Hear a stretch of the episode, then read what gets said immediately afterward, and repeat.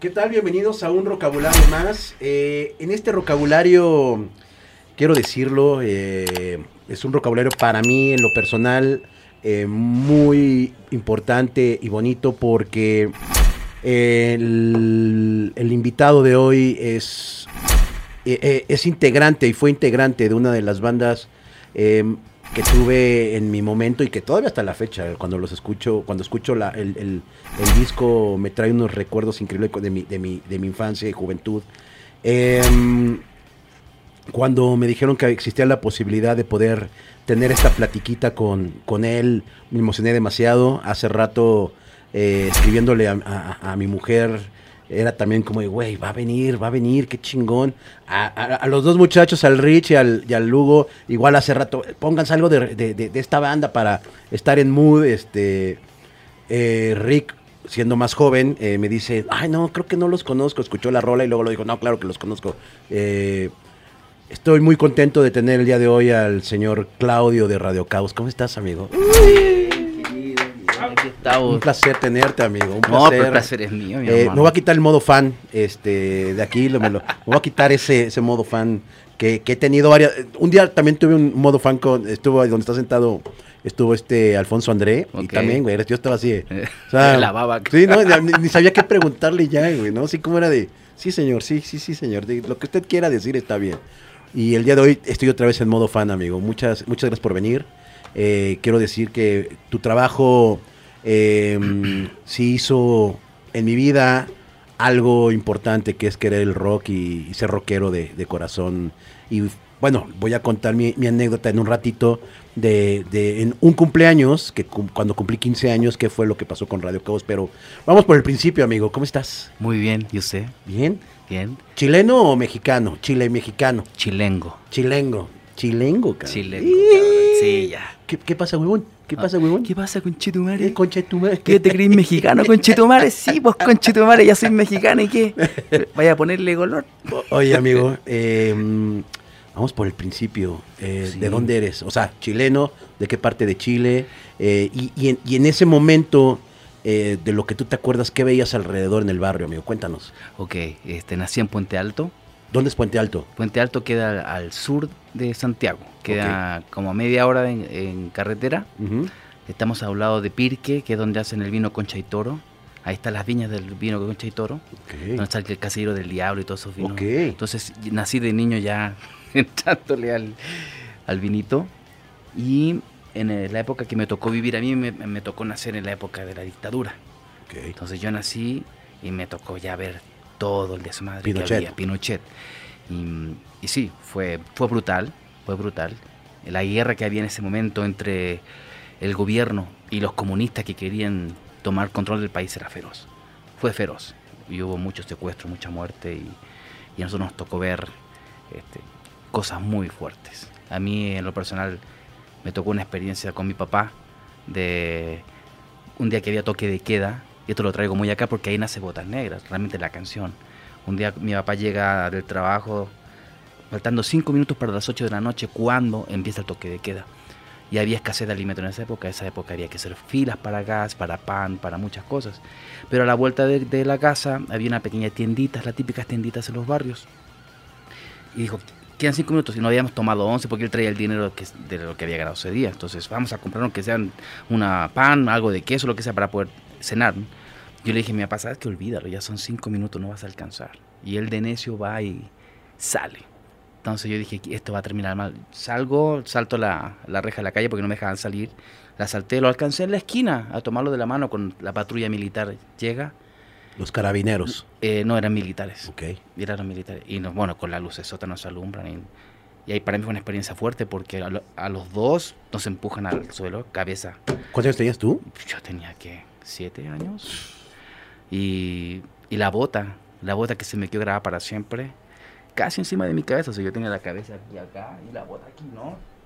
Y mi papá sí le dieron algún, no sé si le pegaron un culatazo, no me acuerdo, pero sí lo trataron feo ahí. Y apuntándonos. ¿Por qué están haciendo? Bueno, pues no tenemos que comer, queremos ir a comprar aquí a la vuelta y, y vamos a ver si es verdad. Sospechaban de todo el mundo, güey. Nos acompañaron a la tiendita para ver si era verdad que íbamos a comprar. Y le tocamos al señor se llama Don Gastón, Don Gastón, la puerta, que véndanos un poco de comida, lo que sea. Y el señor no abrió, se veía la cortinita, pero todos le sacamos a esa época, en esa época los militares, porque cualquiera podía caer. Aunque tú no fueras comunista. Pero cualquier cosa, ya se les salió de las manos el, el rollo a esta gente. Pero gracias a Dios este, se dieron cuenta que el Señor pues sí salió y sí se dio cuenta que era una tiendita y entonces nos llevaron y nos dijeron pues la próxima vez no van a correr con la misma suerte. Y ya nos regresaron a la casa y no me acuerdo si mi papá le dieron un puñetazo o una bofetada, no recuerdo. Ahí nace mi historia con botas negras y con mi espíritu revolucionario. Mal dirigido en esa época, porque yo estaba en contra de la dictadura ferozmente, lo sigo estando, las dictaduras no deben de existir nada, pero en esa época, hoy que ya soy más grande, me doy cuenta de que si no hubiera existido eso, el comunismo se habría apoderado del país como, lo está, como está sucediendo hoy. Que es terrible lo que está pasando en Chile. Pero en esa época lograron detenerlo. La manera en que se hizo jamás la voy a justificar ni la voy a apoyar. Pero así fue. Y nos tocó vivir eso. Y ahí es donde nace mi historia como músico. Al tener, la eh, al tener los militares y las botas encima, y ahí nace Botanera que se me quedó para siempre en mi cabeza, hasta el día de hoy. ¡Wow! ¡Qué cabrón! ¡Qué, qué momento! Y gracias por, por compartirlo. ¿Tu papá a qué se, a qué se dedica? ¿Se dedicaba eh, en Chile, Claudio? Era comunista. Llevaba una, bomba, una bomba molotov. se dedicó a la medicina. Él entró a la escuela, entró a la escuela de medicina. Doctor. doctor. Médico. Sí. Ok. Y se se especializó en fonoaudiología que tiene que ver con oído, garganta, cuerdas vocales, gente con aprendizaje para hablar, etcétera. Todo, todo ese mundo fue el que él se, se metió. Audiólogo. Audiólogo, le encantó, ese fue su rollo. Creo que fue uno de los primeros en Chile en graduarse de eso. La carrera era nueva, entonces le llamó la atención y se metió ahí. Wow, para, para dar como, como un poco también de contexto del tema de la audiología, muchos de los músicos a veces tienen que estar eh, yendo periódicamente a esto porque hay una, hay una cosa que, que, aqueja mucho a los músicos, que no me dejarás mentir, que es el famoso tinitos. ¿Qué? Tinitos. ¿Qué?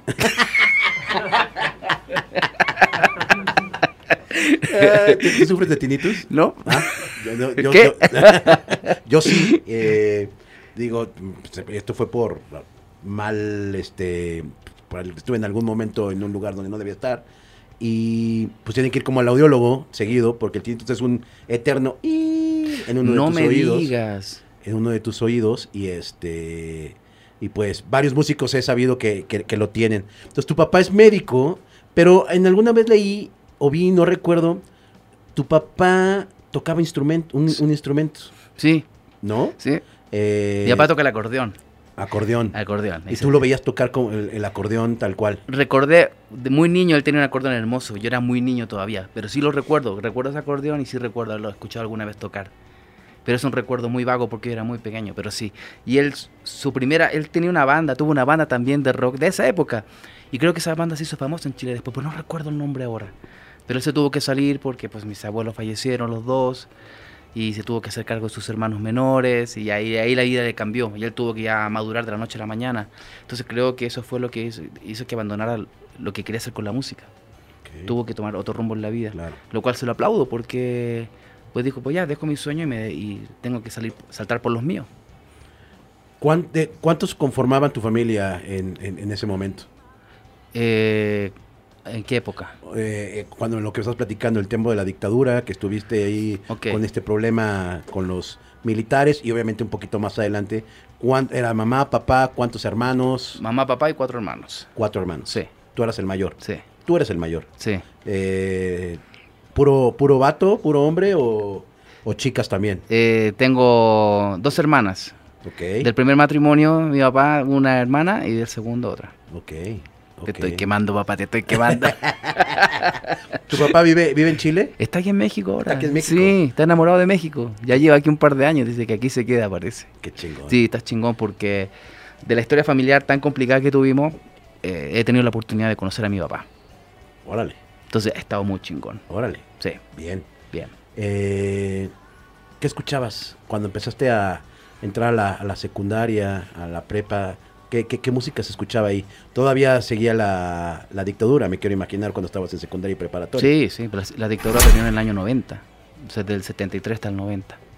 ¿Y qué escuchaba? Los, los prisioneros, Soda Stereo, los, todo el rock argentino y chileno que había en esa época, estoy hablando de los 80s y de casi todos los 80s, esa es la música que escuchaba. De inglés, no mucho, pero sí me llegaba John Lennon, los Beatles, este, The Police. Eh, fue lo que más me llegó. Phil Collins de repente llegaba mucho a Chile.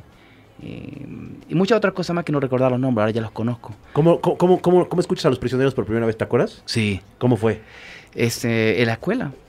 En la escuela llegaban con la radio un cassette. Miren, miren esta canción y que se llama Los Prisioneros. Y a ver. Ah, ok. al principio era como, ok. No, a veces al principio no, no, no te engancha, ¿no? Pero cuando se empezó a ser famoso, y, ya empecé a ver las letras, ya tuve el, primer cassette y cosas así, empiezas a leer, y dice, oh, y cuando los escuchas hablar en entrevistas que empiezan a, levantar el espíritu revolucionario contra la dictadura, dije, no, de aquí soy. fue, fue automático, fue un enamoramiento automático. ¿Por qué no se van? ¿Por qué no se van de este Del país? sí, ¿no? y nunca quedas mal con nadie, no, no, no, sí. Una escuela de música. Además, era muy parecido a, esta banda inglesa... Mm, que cantan rock de Cashback, ¿cómo se llaman estos ah, Este, mm, sí, sí, este. De Clash.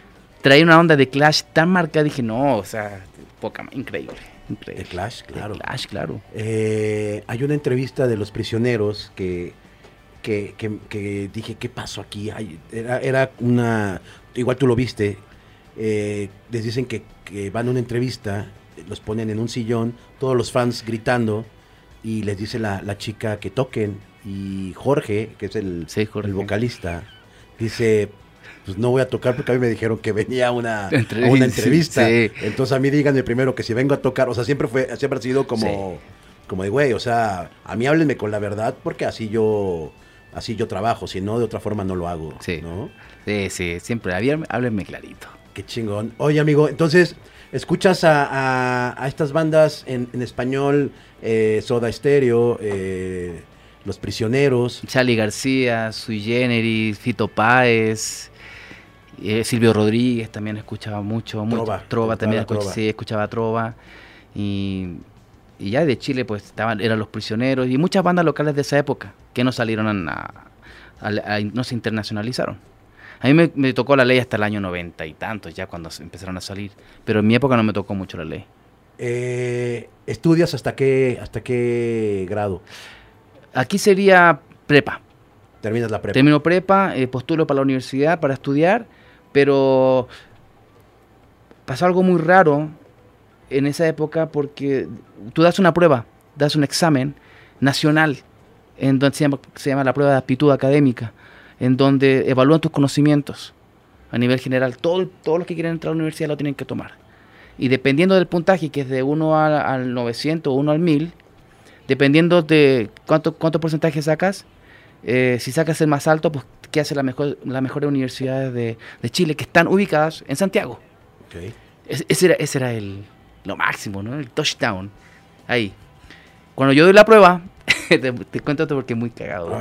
Yo dije, no, yo, yo cuando doy la prueba me van a mandar el Timbuntuca, me van a mandar a Isla de Pascua, que es una chica, ¿no? Porque la neta, yo ya de niño sabía que me quería dedicar al rock and roll y a la música y el espíritu rebelde ya lo tenía. Desde chavito ya Desde chavito. Y dije, entonces la escuela cumplí nomás para pasar de grados. Porque al final de cuentas a mí no me gusta este sistema. Yo me di cuenta de niño, el sistema en el que vivo, este mundo no me gusta. Yo no quiero ser parte de esta máquina. Voy a hacer todo lo posible para ir en contra de la máquina. Entonces ya pasaba, pasaba de grado, cumplía, cumplía. Y llega la hora de la prueba, ¿no? Y mis amigos en el barrio, y tenía un amigo que era súper inteligente, el tipo era capo, era, todas sus calificaciones eran 10, 10, 10, 10. Y un día me viene a la casa y me dice, antes de la prueba, me dice, wow, te deseo suerte, amigo. Me dice, ojalá que te vaya bien. Eh, eh, no, sí, güey, era culero, culero, güey. Éramos amigos, pero me fue nomás a decir como que te vaya. A cabulear, a cabulear, ¿no? Está bien, le dije, ya, a mí, vale, a mí me vale madre, güey. Le dije, o sea, por dentro de no estoy ni ahí. En Chile decimos, no estoy ni ahí, o sea, no estoy ni ahí de lo que tú me dices ya la prueba, la hacemos, todo el rollo. Y un día, cabrón, un día en la mañana, cuando entregan los, resultados, que a mí me viene valiendo madre, pa, pa, pa, a la puerta, bien temprano en la mañana, digo, Oye, pero ¿qué pasó? ¿Qué pasó? Era mi vecino este cuate que te digo, ¿no? ¡Hijo, weón, maricón, coche tu madre! ¿Por qué? ¿Qué hiciste? ¿Pero qué hice, weón? Mira, güey, saca el periódico. Te fue mejor que a mí, hijo de estos chicos. Y güey, estaba emputadísimo, cabrón. Me, mejor me tiró el periódico, estaba enojadísimo. Obviamente la, quizás la presión en su casa para que estudiara era, no, era tan grande quizás que el estrés era mucho para él, ¿no? Pero voy viendo el resultado y, y era verdad, güey. Me fue mejor a mí. Que yo no ni pelaba los libros, güey. Porque por eso se llama prueba de aptitud. No es tanto de conocimiento, sino era, ¿qué, tan acá? El güey era, un cerebro, güey. Era una inteligencia artificial, güey. Se sabía todo, cabrón. Y te lo chingaste. Y sin querer, güey. Sin querer. claro, pero después, después él me la regresó, güey. Porque cuando, porque cuando, cuando vio el puntaje que me, que me tocó, me güey, te va a tocar en la Antártida, cabrón, ir a estudiar y güey se cagaba la risa. Porque mi puntaje me dio para no estar en Santiago, no saqué el más alto. O sea, me tocó para ir a estudiar, güey, a Punta Arenas, cabrón. O sea, donde termina el, continente, güey, allá hay una universidad. Me tocaba para allá, güey. Ese es el puntaje para, para, estudiar o arquitectura o lo que yo quisiera, que yo quería ser arquitecto, güey. Entonces, bueno, dijo, ya, está bien, me toca acá hacer la chingada, güey, se burlaba de mí porque te, me tocó acá hacer la chingada, güey. Entonces, ¿qué pasa de ahí? En ese momento pues se, empieza a ver pues, si voy a estudiar o no. Y en eso, este, mi papá me comenta que tiene dos amigos que trabajaban en investigaciones de Chile, que viene a ser como la CIA, una cosa así. Que, ellos, que es la policía detective, ¿no? que investigan todos los crímenes en Chile y todo ese asunto. Y yo en el barrio donde vivía tenía amigos subversivos, yo no sabía que los amigos con los que yo me juntaba, que ya iban a la universidad, eran los cabrones que tiraban bombas molotov, bueno, y, supuestamente, no estoy seguro, ponían bombas en las torres eléctricas y ese tipo de cosas. Eran subversivos fuertes, revolucionarios fuertes. Yo me juntaba con ellos. Entonces fumábamos mota con ellos, chupábamos chela en la calle con ellos. Y ese era mi, mi ambiente en esa época. Yo ya tenía ahí 17, 18 años cuando había protestas masivas, yo era el que iba con ellos a tirarle piedra a la policía y quemar neumáticos y totalmente. El barrio donde yo vivía era donde los policías en la noche, las madrugadas, cuando había protestas, pasaban y con ráfagas de metralleta hacía quemar ropa, güey. O sea, cuando sentíamos que venían los balazos desde lejos y venían los camiones estos, todos corríamos a escondernos porque las balas sueltas mataban a cualquiera. Entonces, ese era mi ambiente. Y y estos cabrones, bueno, yo no sé qué pasó, que mi papá me dijo, ¿sabes qué?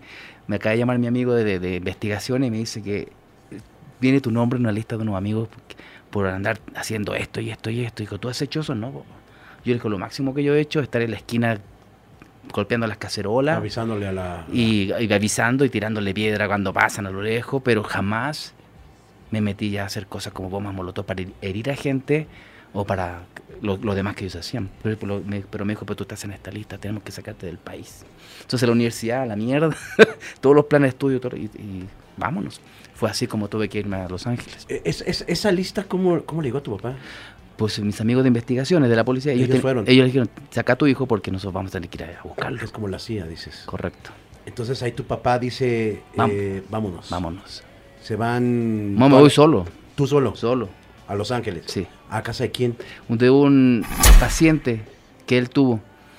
Mi papá también siempre tenía buen corazón en ese aspecto de cuando había gente que no podía pagar sus tratamientos. Él decía, no te preocupes, yo, yo te echo la mano. Entonces, esa familia quedó siempre en deuda con él, agradecido, y se fueron ellos a Estados Unidos. Cuando pasó este asunto, pues le dije, no, pues mándalo, mándalo de una vez, o sea, no hay problema, acá lo recibimos.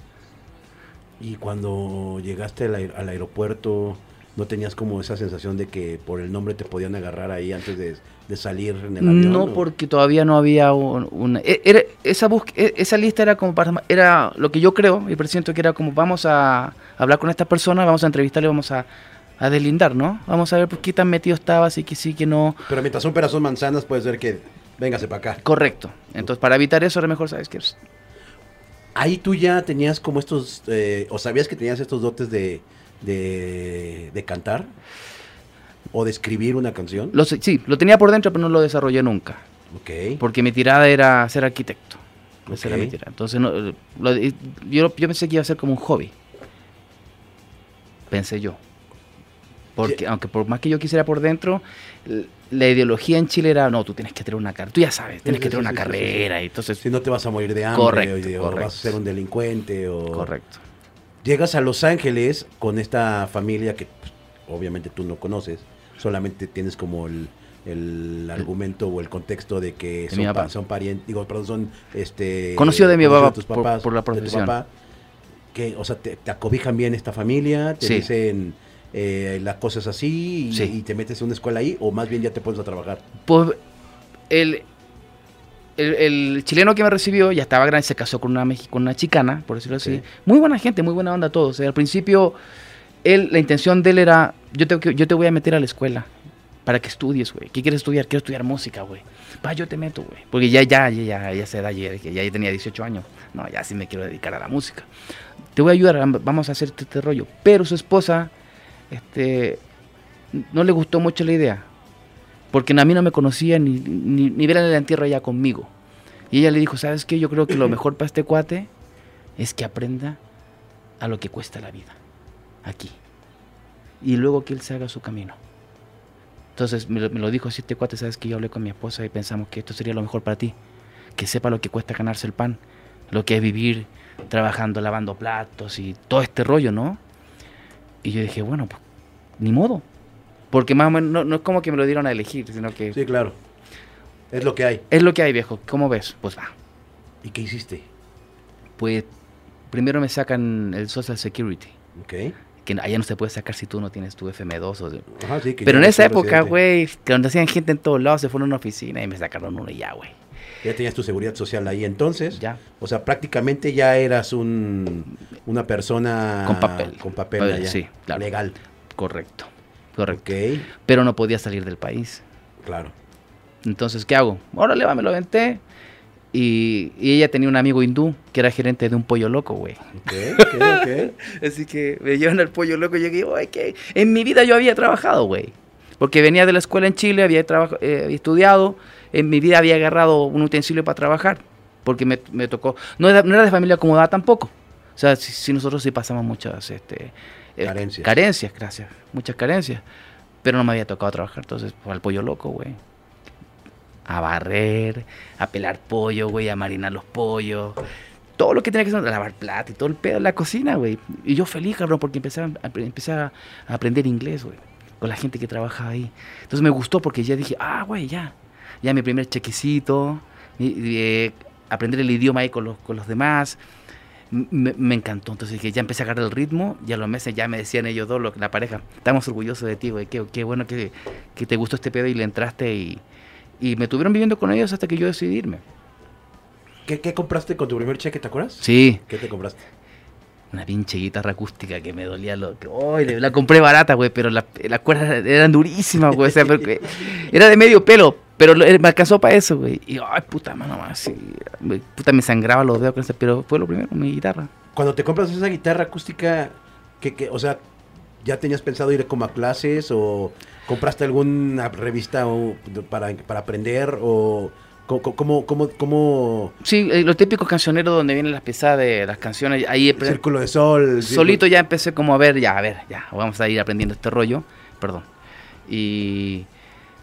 Pero era, era- eh, me absorbía tanto el trabajo que, que no, no podía pensar todavía en, en poder estudiar. Todavía no escribías nada ahí.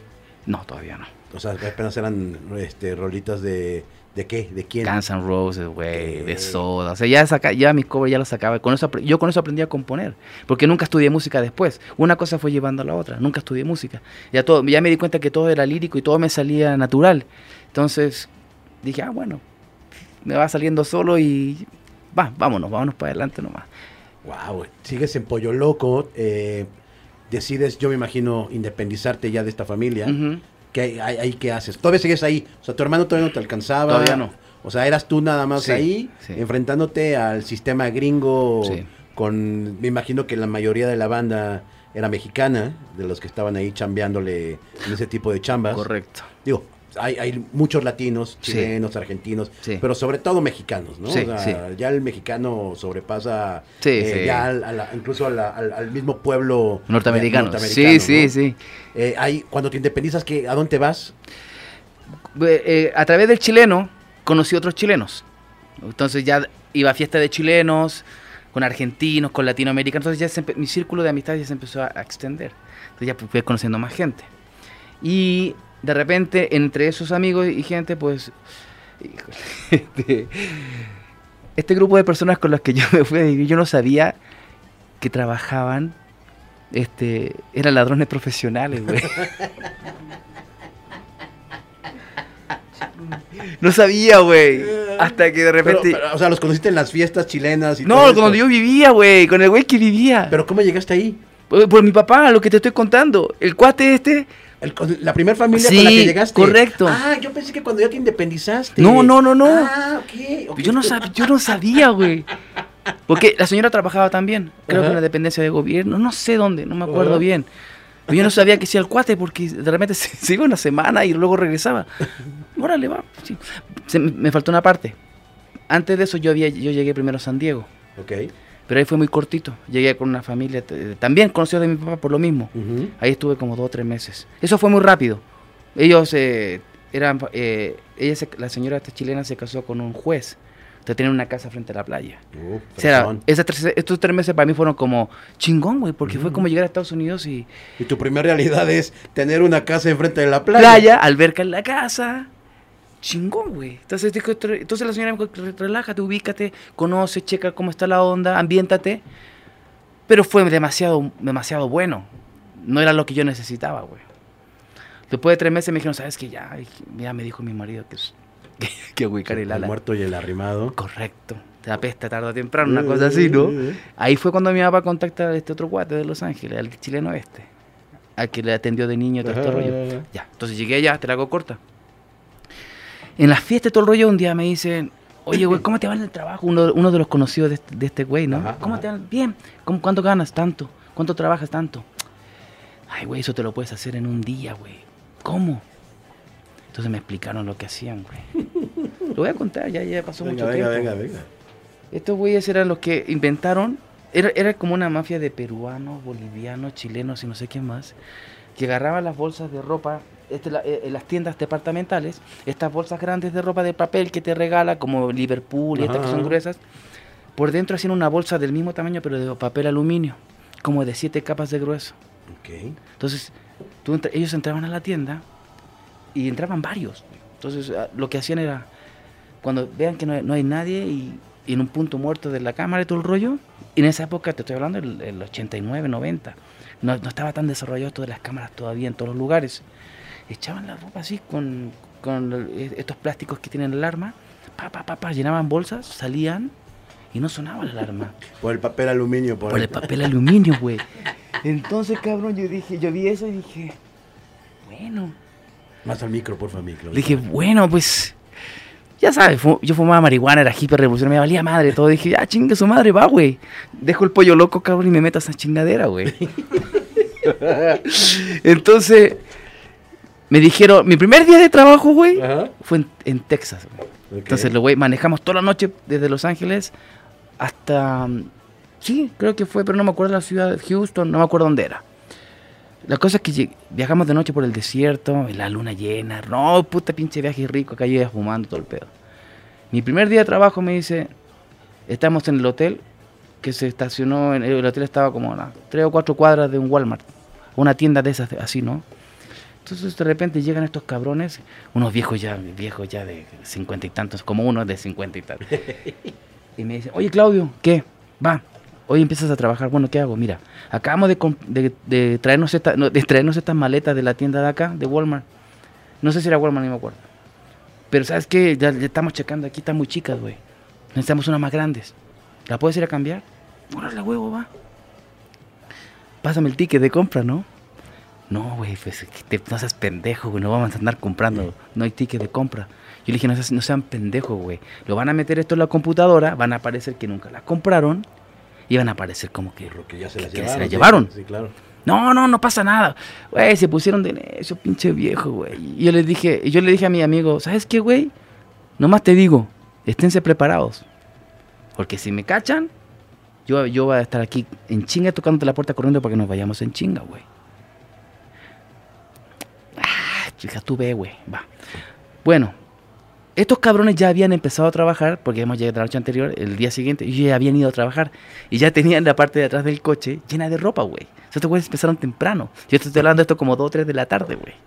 Yo, güey, ya tenía, ya tenía la cajuela con ropa, ya tenían, güey, su mercancía. Pero son rápidos, o sea, no se quedan dos o tres días. Es como en un día hacen todo y vámonos. Bueno, voy a la pinche tienda, te la hago rápido, voy, voy a la tienda porque la señorita. Y como yo traía el cabello largo, era flaco y me gustaba el surf y me vestía como surfero y todo el rollo, pasaba como gringo porque me, y hablaba muy bien en esa época. Entonces la vieja pensó que era gringo, güey. Y ya le hablé, le dije, oye, ¿sabes que Perdieron, eh, mis abuelos vinieron y compraron estas maletas, no les sirven y perdieron el ticket. ¿Me la puedes cambiar? Sí, sí, me dijo, no hay problema, pásame las maletas. Y cuando yo veo, empieza a checar el número en la computadora. Dijo, ya valió madre, güey. Yo pensé que me iba a decir, sí, ya ve, toma y vete. No, no. Cuando veo que mete, los números, me miró así de, ahorita vengo. que dije, ese ahorita vengo significa, vete, cabrón. Se dio la vuelta, abrió una puerta y se metió. Y yo me salgo en chinga corriendo y empiezo a correr, güey. Y a una cuadra veo que viene los de seguridad detrás de mí. Puta madre. Dije, ya, valió madre. Suena una patrulla.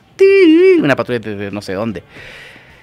Voy corriendo, cabrón, al hotel, toco la puerta, le digo, cabrón, le dije, le dije, eres un pendejo. Y no saben, me subieron y me bajaron. Allá vienen, güey.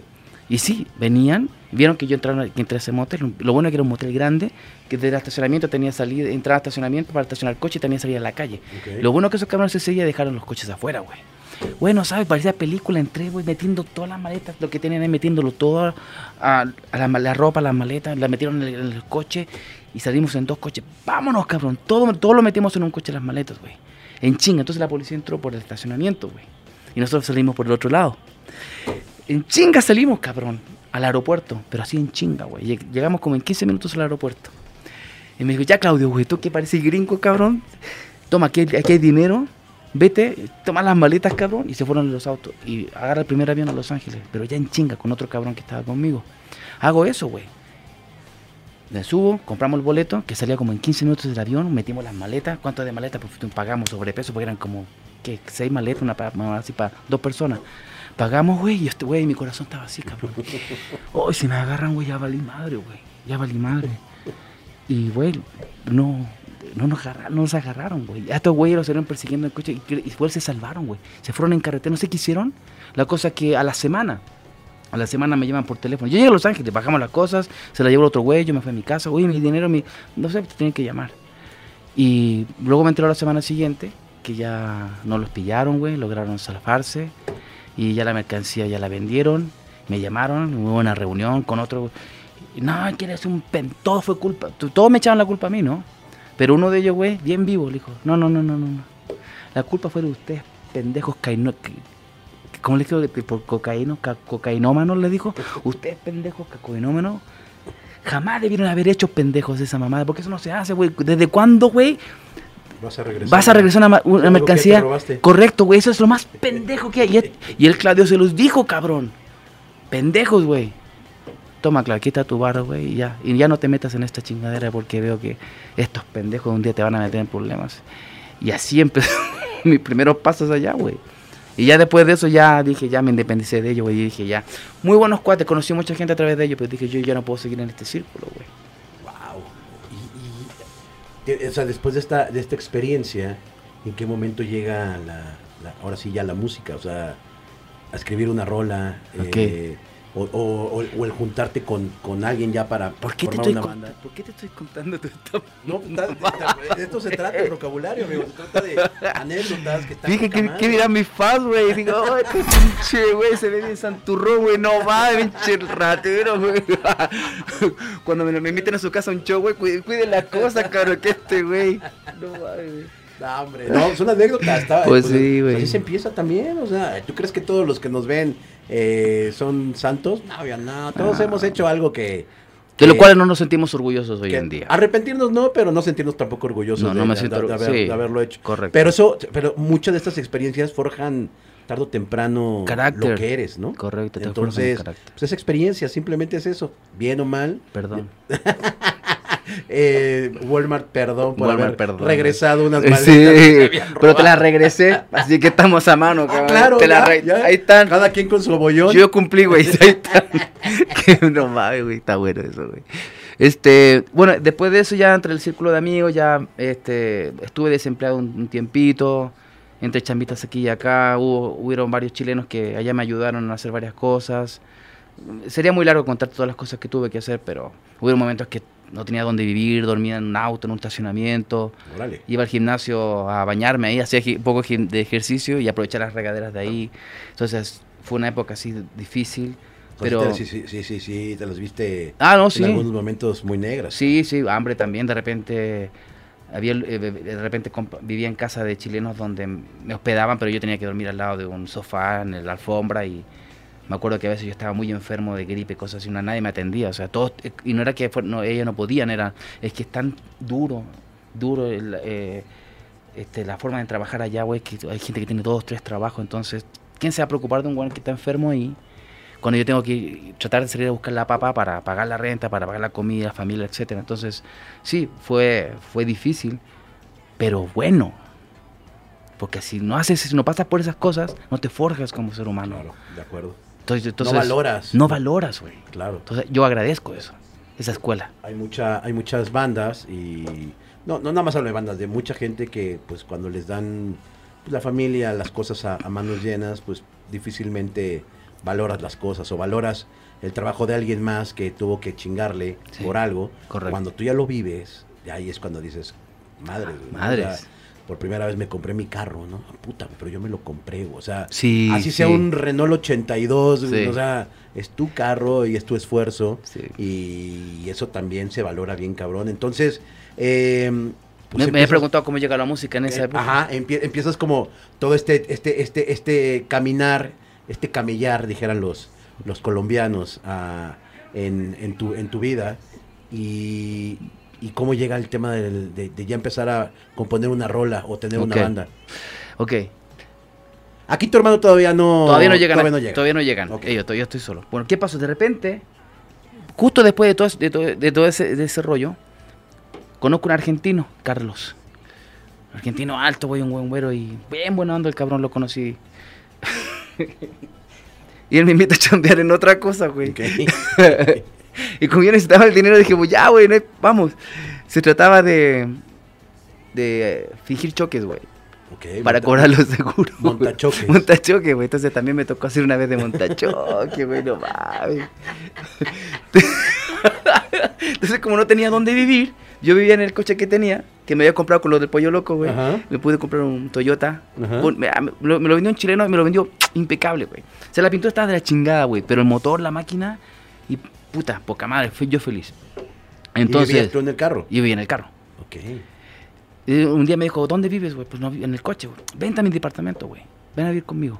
El argentino. El argentino. Vente conmigo y trabajamos juntos en esto. Órale, vale. Dije, no hay pedo, güey. Y de repente, güey, me doy cuenta que él me empieza a contar que él había sido soldado de las Malvinas, güey. Órale. Él le tocó eso. Órale. Me empezó a contar sus historias, todo lo que pasó, su familia, sus amigos. Y ahí nace Botas Negras, güey. La canción. Porque ahí me contó lo que sufrió. O sea, en la noche de repente escucharlo en sus, sus pesadillas y cosas por el estilo. Y dije, híjole. Entonces un día me, me conmovió tanto su historia y la mía en la dictadura y él con lo que pasó, que yo le dije, voy algún día te voy a escribir una canción, güey. En agradecimiento por todo lo que hiciste por mí, por darme un techo, darme un trabajo no honrado, pero bueno, no me cagué de hambre. Y, y por, lo, por contarme estas cosas tan personales. Entonces, esa fue mi primera canción. Botas Negras. Botas Negras. Por ese rollo. El himno tiene muchas rolas Radio Caos, pero Botas Negras sí podríamos llamar que es el himno de, la banda. Sí. Sí, ¿no? Sí, sí, yo creo que sí. Entonces, la canción de Botas Negras es por la historia que te cuenta este argentino. Y... De su experiencia en la guerra de las Malvinas. Wow. Fuerte. Porque la canción es fuerte. La canción de Botas Negras es una canción real, obviamente. Es real. Pero fuerte. Sí. Y, cuando tú eh, empiezas, haces la rola, ¿qué, ¿qué, es lo primero que haces? O sea, ¿se le enseñas a él o dices, me la voy a guardar? Eh, ¿cómo, qué, qué, qué, pasó en ese momento? Creo que nunca la escuchó.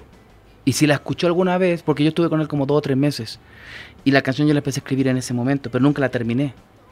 Empezó a nacer la canción ahí. Se tomó un tiempo, pero la raíz fue ahí. Ahí fue. Ahí, ahí nació. ¿Tú qué escuchabas en ese momento de música? Ahí ya. Ay, no mames, era un desmadre, güey. Hip hop, güey, rap, este, ni, escucha, era el universo de música allá en Los Ángeles tan cabrón que me absorbía todo, güey, todo. Y ahí escuchaba todo, no me clavé con nada. Desde el grunge hasta la música afroamericana, este, soul, funk, chili peppers. No, güey, me volví loco, güey. No, aunque, aunque me identifiqué con el movimiento grunge, no sé por qué, pero yo amaba toda la música, toda la música. O sea, tú no hiciste una banda diciendo, vamos a tocar grunge. Sí. Ah, ok. Eso, eso fue después. Ok. Eso fue. Eso fue cuando ya empecé a escuchar el Pearl Jam. Uf. su- y empecé a leer su ¿Perdón, quién? Pearl Jam. Uf. Uf. Pearl Jam. Pearl Jam.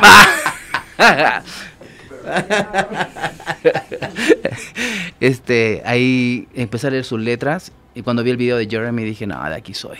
Este tipo, estos tipos traen un mensaje. Nirvana me gustaba, pero eh, era un viaje de Cobain y él y su rollo, su mundo, sus cosas. ajá. Pero este güey, eh, Eddie Vedder, era más universal. Él estaba hablando de cosas que le estaba pasando a la sociedad, en- a la juventud en Estados Unidos. Hablaba de armas, hablaba de muchas cosas. Entonces dije, me identifico con esto. Y, y la música, o sea, no, dije, esto me gustó. Mucho, mucho. Cuando empiezas a montar las rolas, eh, ¿cómo conoces a, a- a- a los integrantes de, de Radio Ok. Caos?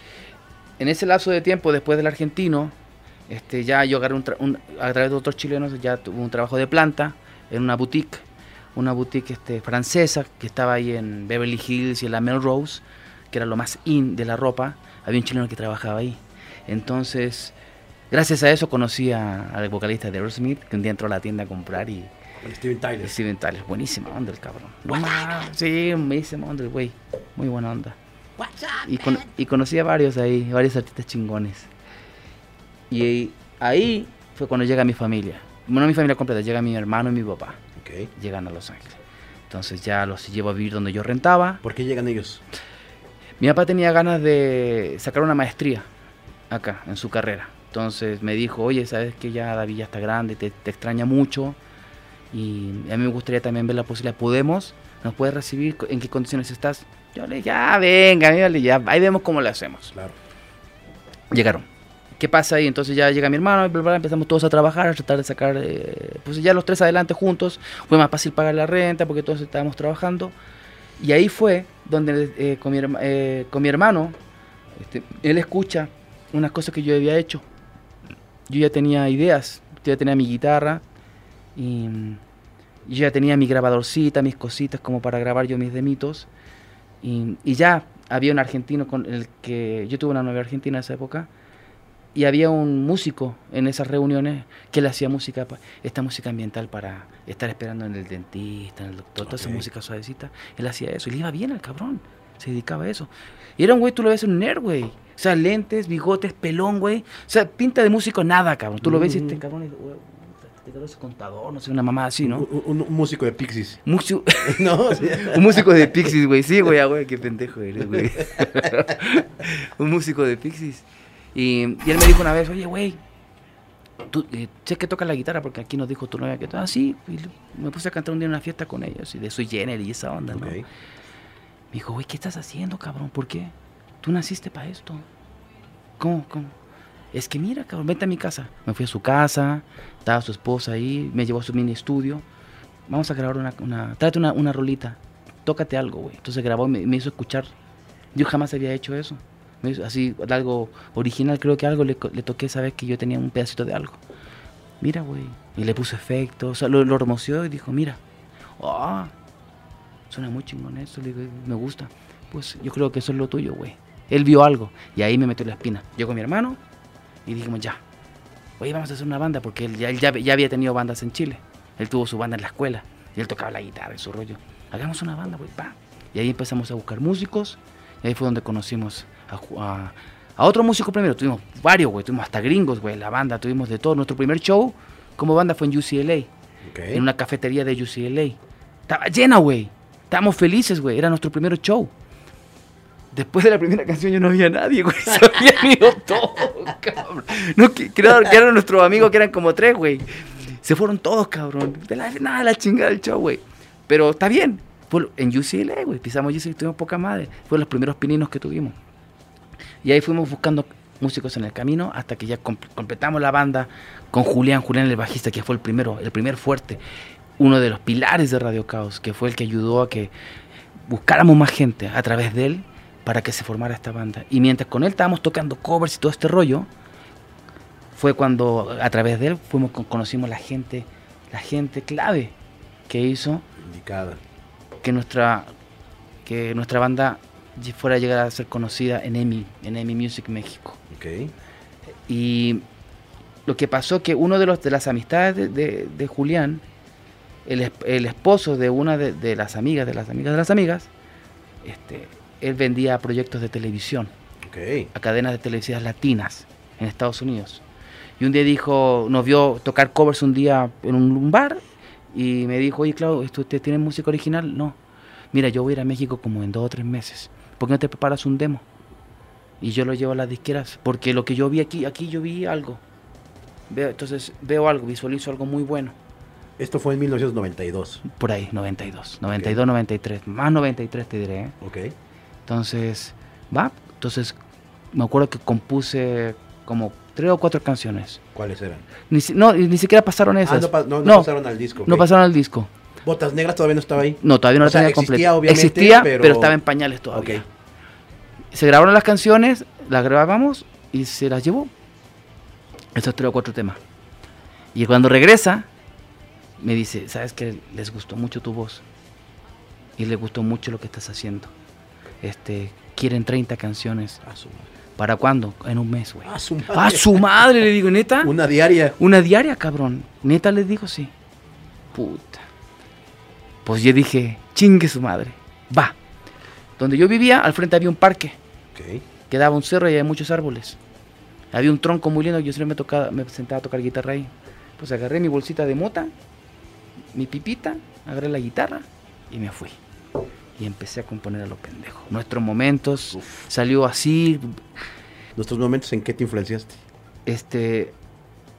Siempre pensando en un amor que aún no conocía yo. Ok. Órale. Pensando en algo más allá. Y nuestro momento fue eso. Algún día quiero esto en mi vida amorosa. Wow. Órale. ¿Va? Rolota. Y, salió. ¿Y en qué me inspiré? En ese momento yo escuchaba también mucho YouTube. Okay. Entonces, With or Without You para mí era. Oh, esta rola es puta, no mames. A ver, voy a hacer una rola con With or Without You. Quiero, quiero mi versión de. Quiero mi versión en español de With or Without You, güey. ¿Cómo terminó en Crunch? Luego te cuento, güey. Pero empecé pues, y, y, me empecé a fijar en la estructura. Como no era compositor estudiado, ni sabía de notación musical, no sabía tampoco de armonía ni todo ese rollo, em, solito se fue dando, güey. No sé, agarré la, la, la rola y empecé, bueno, quiero que empiece así, luego le pongo esto, acá, acá, acá, la letra, güey, listo nuestros momentos. Listo, ya salió. Entonces la tenían escrita en un, cuaderno. Luego, eh, ¿dónde estás? ¿Dónde estás? Este, me acordé de Smashing Pumpkins. ¿Con dónde estás? ¿Con dónde estás? La de Sherub, no sé, creo que no me acuerdo el nombre de la canción. Dije, puta, esta canción de Smashing me encanta, cabrón. Y de ahí saqué, de ahí me fui. Entonces dije, ¿de qué va a hablar? De la inocencia. ¿Dónde estás? Esa inocencia que yo tenía de niño que yo me acuerdo cuando la perdí, cabrón. No es que me vayan acá, sino que. no, nada, para que no piensen cosas, güey. Tú especialmente, güey. no es por ahí. Que de repente, cuando te dije que de repente, cuando era niño, dije, ya no me gusta el sistema del, mundo, no me gusta cómo funciona este mundo, güey. Ahí cuando perdí la inocencia. Y me di cuenta, fue brusco, güey. De la noche a la mañana yo ya no me quería levantar para ir a la escuela, güey. Dije, ya no quiero ir. Entonces me acordé de ese momento y dije, esta canción va a hablar de la inocencia. ¿De dónde estás? Y así, y fíjate que se fue dando una cosa tras otra bien rápido. Y de repente un día ensayando esta canción con, en, la casa de Julián, teníamos varios amigos músicos. Un día llegó un amigo músico y dijo, oye, mira, tengo, tengo esta nota, do y fa, abierto. Entonces, rin, rin. Oye, suena bien bonito esto. No era una canción, era nomás y este cuate me mostró do y fa. ¿Y qué? ¿Qué con eso le digo yo? No, porque me gusta mucho la progresión, do y fa. ¿Crees que se puede hacer algo con esto? déjame ver. Gracias. Llego a casa, escucho Daughter de Pearl Jam, ¿no? Entonces dije, ah, quiero una canción como esa. Eh, y hago lo mismo, cabrón. Empiezo a tratar de imitar la canción, la estructura, lo que sea, pero con esas otras dos notas. Y nace Abril, güey. y salió, güey, listo ya. Y luego mi hermano un día me dice, oye, Claudio, ¿qué? Tengo esto, mira, este, este, esta... Rapidísimo, abril, abril, o sea, cuando escribes Abril, dime cuándo fue la última vez que viste, amor. Sí. O sea, hay, o sea, que hay tú que... O sea, obviamente traes el, tema de, de Daughter de, de, de Pearl Jam, Ajá. pero, o sea, tú en ese momento, ¿qué, pensaste? O sea, dijiste, ¿esto, esto es para alguien también? O, también fue como de, lo tengo que escribir, lo tengo que hacer porque tengo que entregar en 30 días un, este, esto para que me graben en un disco. Lo bueno es que tenía tanta información en la cabeza de tantas cosas que había visto, que creo que todo lo que quería desahogar de lo que había vivido en mi vida, lo pude soltar todo en ese disco, Todo. Entonces, ¿qué pasó con Abril? Había visto hace poquito ahí un documental de la prostitución infantil en, Brasil. Puta, no sabes cómo me pegó, güey, ese documental. De la lágrima se me salía, güey, de lo fuerte. No me acuerdo qué televisora norteamericana había hecho ese documental pero es muy crudo, güey. Estamos hablando de niñas de 7, 8, 9 años, abusadas por gente adulta, por políticos, por gente muy empresarios. O sea, fue un documental muy doloroso para mí. Y ahí dije, voy tengo que escribir una canción hablando de esto. Entonces Abril representa a todas las niñas menores de edad que son abusadas por estos cabrones, güey. Y ahí nació Abril. Y, así fueron llegando todas las canciones, una por una. Y Ritual, que una de mis favoritas, mi hermano un día me dijo, oye, pues tengo esta progresión, pues tengo aquí mi, me dijo, luego fa, luego subo si, si menor, y hasta ahí llega, ¿no? Pero tengo esta progresión de estas tres notas. Ah, ok, veamos qué se puede hacer. Va. Y en ese momento pues sale el disco de Seal, el negrito Seal. Hay una canción que se llama Future Love Paradise. La tienes que escuchar y dije, no mames, ¿por qué yo no hice esa rola, cabrón? Yo le decía, Future Love Future Love Paradise. Es tum, Y dije, no mames. Dije, tengo que hacer una rola como esta. Entonces agarro la canción, lo mismo con las demás canciones, güey. Agarro la canción, empiezo a escuchar cómo empieza todo el rollo y trato de que se parezca lo más posible en cuanto a estructura y, y al bajeo. Entonces, con las tres notas que me había dado mi hermano, esta progresión, dije, pues yo le agregué todo el resto y dije, ya, lo voy a poner acá, acá. Y todo fluyó, el coro, bla, bla, bla, puente y la presento a los chavos en el ensayo. Mira, aquí está la canción, se llama Ritual, güey. Vamos a ensayarla. La montamos y Julián me dijo, no mames, esta, este bajeo se parece a la canción de Sildes. Sí, güey. Y el güey, Julián, que es un bajista increíble, pues le puso ese peso, ese peso. Y ya los demás le pusieron los guitarrazos, güey, en el estudio y sonó ¡pum! Y explotó. Las canciones... ¿Por qué, por qué empieza con un sampler de, de, niños? Porque la canción de Seal empieza, empieza el cantando solo con un teclado antes de que empiece la canción. Entonces yo dije, bueno, como, como la canción se llama Ritual y tiene una cosa media rústica, primitiva, no sé, por cómo empieza la letra y el bajeo y como es, un groove medio afro, con sus tambores y cosas así, eh, y como es un ritual, bueno, quiero pongámosles una intro como lo hacía Sil en su canción, pongámosles una intro de esa onda, y ahí es donde se me ocurrió, este, hay que ponerle algo unas voces de unos indígenas haciendo un ritual. Y ahí, y eso fíjate que en el estudio de grabación, uno de los asistentes este, le pregunté, oye, ¿tú puedes buscar en una librería algo que sea como esto? Y empezamos a buscar, a buscar, y de repente apareció ese canto de los niños. ¿Te gusta ese? Ese. Y lo metieron, güey a la canción y así empezó la canción. Sí, porque no, se sabe qué dicen los niños, ¿no? Es como un cántico. Es africano. Ok. Capaz que están invocando al diablo, güey, yo ni más. y yo ni más. Y yo feliz, güey. Debes obedecer castigado, Claro, güey. Wow, así salió ritual. Sí, güey, así salió ritual. Oye, hay una, hay una canción que, que siempre que, le escucho me acuerdo de alguien especial en mi vida, que es mi madre. Y hay una canción que, me quiero imaginar que se la dedicas a tu mamá. Sí. Esa, esa canción igual te sentaste en el arbolito con tu batillo de mota, tu sí. y tu guitarra y salió madre. Sí. Qué gran canción. Y me acordé de mi mamá. Qué gran canción. Gracias. No, gracias. No, gracias, gracias a, la inspiración divina porque amo esa canción. Realmente lo que dice es totalmente lo que pasamos con mi mamá. Realmente. Mi mamá no es perfecta, cometió muchos errores. Y, pero yo la amo, hablo con ella y estamos en paz. Pero lo que dice esa canción es muy real. Y, y ella, ella hizo todo lo que pudo por criarnos a su manera, de la mejor manera posible. Por eso ella se merece cada, cada nota y cada palabra de esa canción. Wow, si, si, si no la han escuchado ustedes, echen su clavadito a esta rola, es una gran, gran rola. Eh, pues creo que todo, los que todo lo que dice ahí pues, es lo que sentimos por nuestra madre y, y qué chingón que la hayas hecho. Y la de mm, Bailando. Bailando en el infierno. Es, eh, esa también, que, ¿cómo fue? El por el caos Te voy a preguntar de cada rola, de, sí, sí. de, Botas Negras, porque, o sea, para mí es el disco que, que, que, refleja mi, mi, mi, adolescencia, juventud. Tu pregunta. Y, vamos a ir una, hay unas, unas partes ahí, vamos, vamos poco a poco. Eh, bailan, bailando, bailando en el infierno. Ok. Eh, es una rola prendida, gronchera, eh, todo abierto, tan, tan, tan, tan, un solito de batería, luego un drum and bass ahí. Sí. Rolota también, esa, esa, esa porque fue, ¿te gustaba el baile o, o, por qué la rola? ¿Te acuerdas del caso de Ronnie King?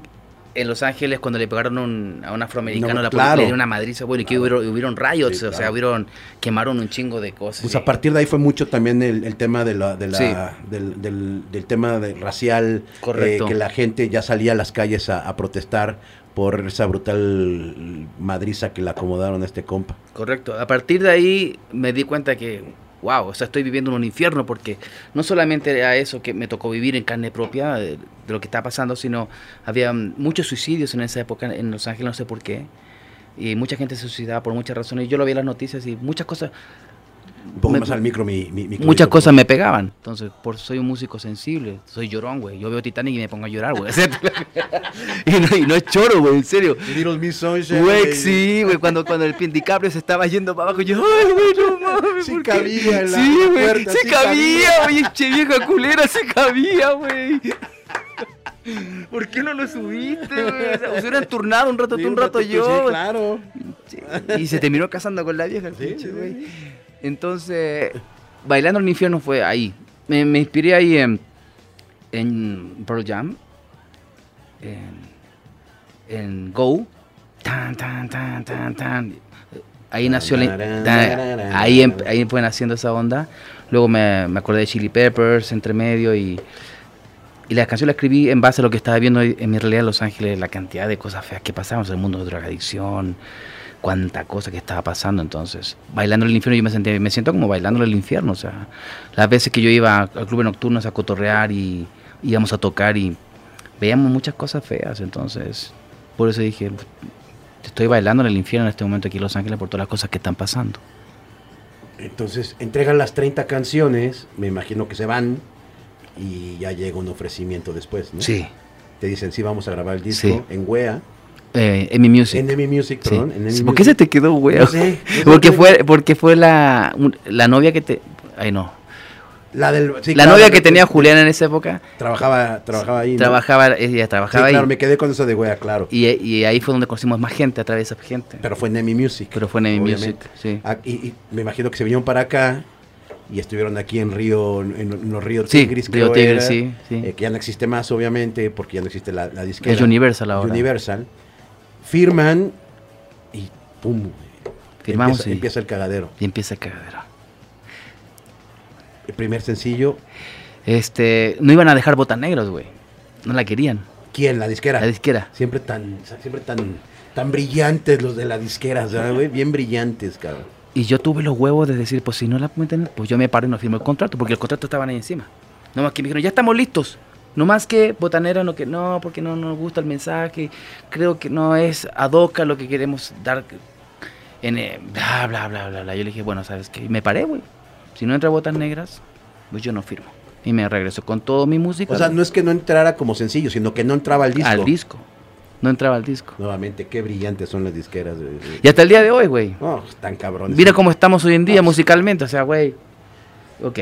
Y no, entonces ahí entre plática y plática yo le dije, pues bueno, bueno ya cabrón. Dice, ya, va, la metemos. Entonces, pero no temelo en el contrato, cabrón, porque no vaya a ser que después me digan... A ver, ahora no. No, a ver, ahora no, no. Lo tuvieron que... ¿Quién produce el disco? Un chileno. Okay. Nos quería mandar con Phil Manzanera. Okay. De Roxy Music. a Inglaterra a producir el disco. Pero en mi humilde cabeza yo había concebido a Radio Caos como un Pro Jam latino. Ese era. Lo era. Ese, yo me enfoqué en eso. Yo, yo, quiero ser como Pro Jam, güey. Era niño todavía. Yo, yo, quiero ser como mis ídolos. Yo quiero ser como Pro Jam. Yo me creo Eddie Vedder, güey. ¿Me entiendes? ¿Me entiendes, güey? Entonces, este, tan así que los músicos que, que empecé a buscar junto con mi hermano, quería que tuvieran el perfil, güey. O sea, Tito de San Luis Potosí, el guitarrista, por el cabello largo, flaquillo, el bajista también cabello rizado, el baterista también cabello. O sea, yo tenía en mi mente, tenía, quería que a fuerza fuera así. Entonces se dio, güey. Se dio que toda la banda tenía un perfil, como poner una foto del Pearl Jam y una foto de Radio Caos, éramos todos flacos, cabello largo y tocamos grunge. Cuando yo, yo vi que ya se estaba dando, se, le estaba dando forma eso, dije, ya, güey, esto es, esto es, vamos a hacer el, el pedo. Y le dije a la disquera, pues, que nosotros no. ¿Qué vas a ver del grunge? Phil Manzanera, güey, en Inglaterra, güey, de Roxy Music. Claro. Nosotros queremos hacerlo en California con un productor que sepa de grunge. Pues no encontramos a ni uno, güey. Lo iba a hacer Gustavo Santaolalla. Pero por una diferencia de 10 mil o 15 mil dólares no se pudo cerrar el, trato. A mí me partió el alma eso, güey. O sea, tú si hubieras preferido a Santaolalla. Pues yo lo conocía, pues vivíamos a tres cuadras de su pinche casa, güey. O sea, yo conocí los primeros demos de Café Tacuba, cabrón. O sea, cuando llegaban así sus pinches demos, fumamos mota con el cabrón en su casa, en su estudio, güey. Eh, eh una amistad bonita ahí. Y eso fue gracias a Jorge González de Los Prisioneros. Okay. Luego, si quieres, platicamos de cómo se dio esa amistad. Y Gustavo, Gustavo estaba penado también porque a mí me hubiera gustado los grabados también a ustedes. Pero no llegamos a un... Pero Gustavo, bajaste un poquito. 10 mil dólares. 10 mil, 15 mil dólares. Pero ya Gustavo en ese momento ya era un top. O sea, ya había hecho, ya había hecho, no había hecho Molotov todavía, pero ya había hecho Café Tacuba, La Maldita. Entonces, güey, ya estaba muy bien posicionado. Y no se pudo. Entonces, no sé cómo chingada madre conocimos a este chileno que trabajaba con Humberto Gatica. Humberto Gatica es, eh, ha trabajado hasta con Michael Jackson, es un ingeniero chileno muy cabrón allá. Y los, los hermanos Gatica en Chile eran, puta, lo máximo en música. Y él fue, este chavo se llama Mauricio Guerrero, fue baterista de uno de los primeros grupos electrónicos en Chile que se llamaba Aparato Raro. Pero él se clavó en la ingeniería, él se clavó en la máquina, todo este pedo. No me acuerdo cómo chingada más lo conocimos en Los Ángeles, llegamos a él, pero lo, lo conectamos. Y él dijo, ah, ya sé a través de quién. De Bebo Silvetti. ¿Sabes quién es Bebo Silvetti? Bebo Silvetti. Bebo Silvetti también. ¿Era guitarrista de, de, Luis Miguel? Pues él iba, él también tuvo la lista de. De productores. De productores. Lo fui a ver a su casa su casa hermosa ahí en Topanga Canyon, allá en, Los Ángeles. Voy a su casa, voy yo solo con él a hablar. Chatito, ¿cómo está, chatito? Me dice, ven, vení, vení, ¿qué, qué, qué, qué vamos a hacer? No, pues yo quiero hacer esto, esto y esto. Y... Mira, chatito, te lo voy a poner así. Cántame algo ahora con la guitarra. Si a mí no se me enchina la piel, no es éxito. Si me contratan a mí o contratan a quien sea, no va a servir de nada. Porque si una guitarra te enchila la piel una canción tocada en guitarra acústica con voz. A mí me enchinan la piel, es un éxito, no importa cómo se grabe. ¡Wow! Gran lección me dio, güey. Entonces, no me acuerdo ni qué canción toqué. Me dice, ah, va, dile a la disquera que acá. También el precio, güey. No, era más caro que Santa Olaya, güey.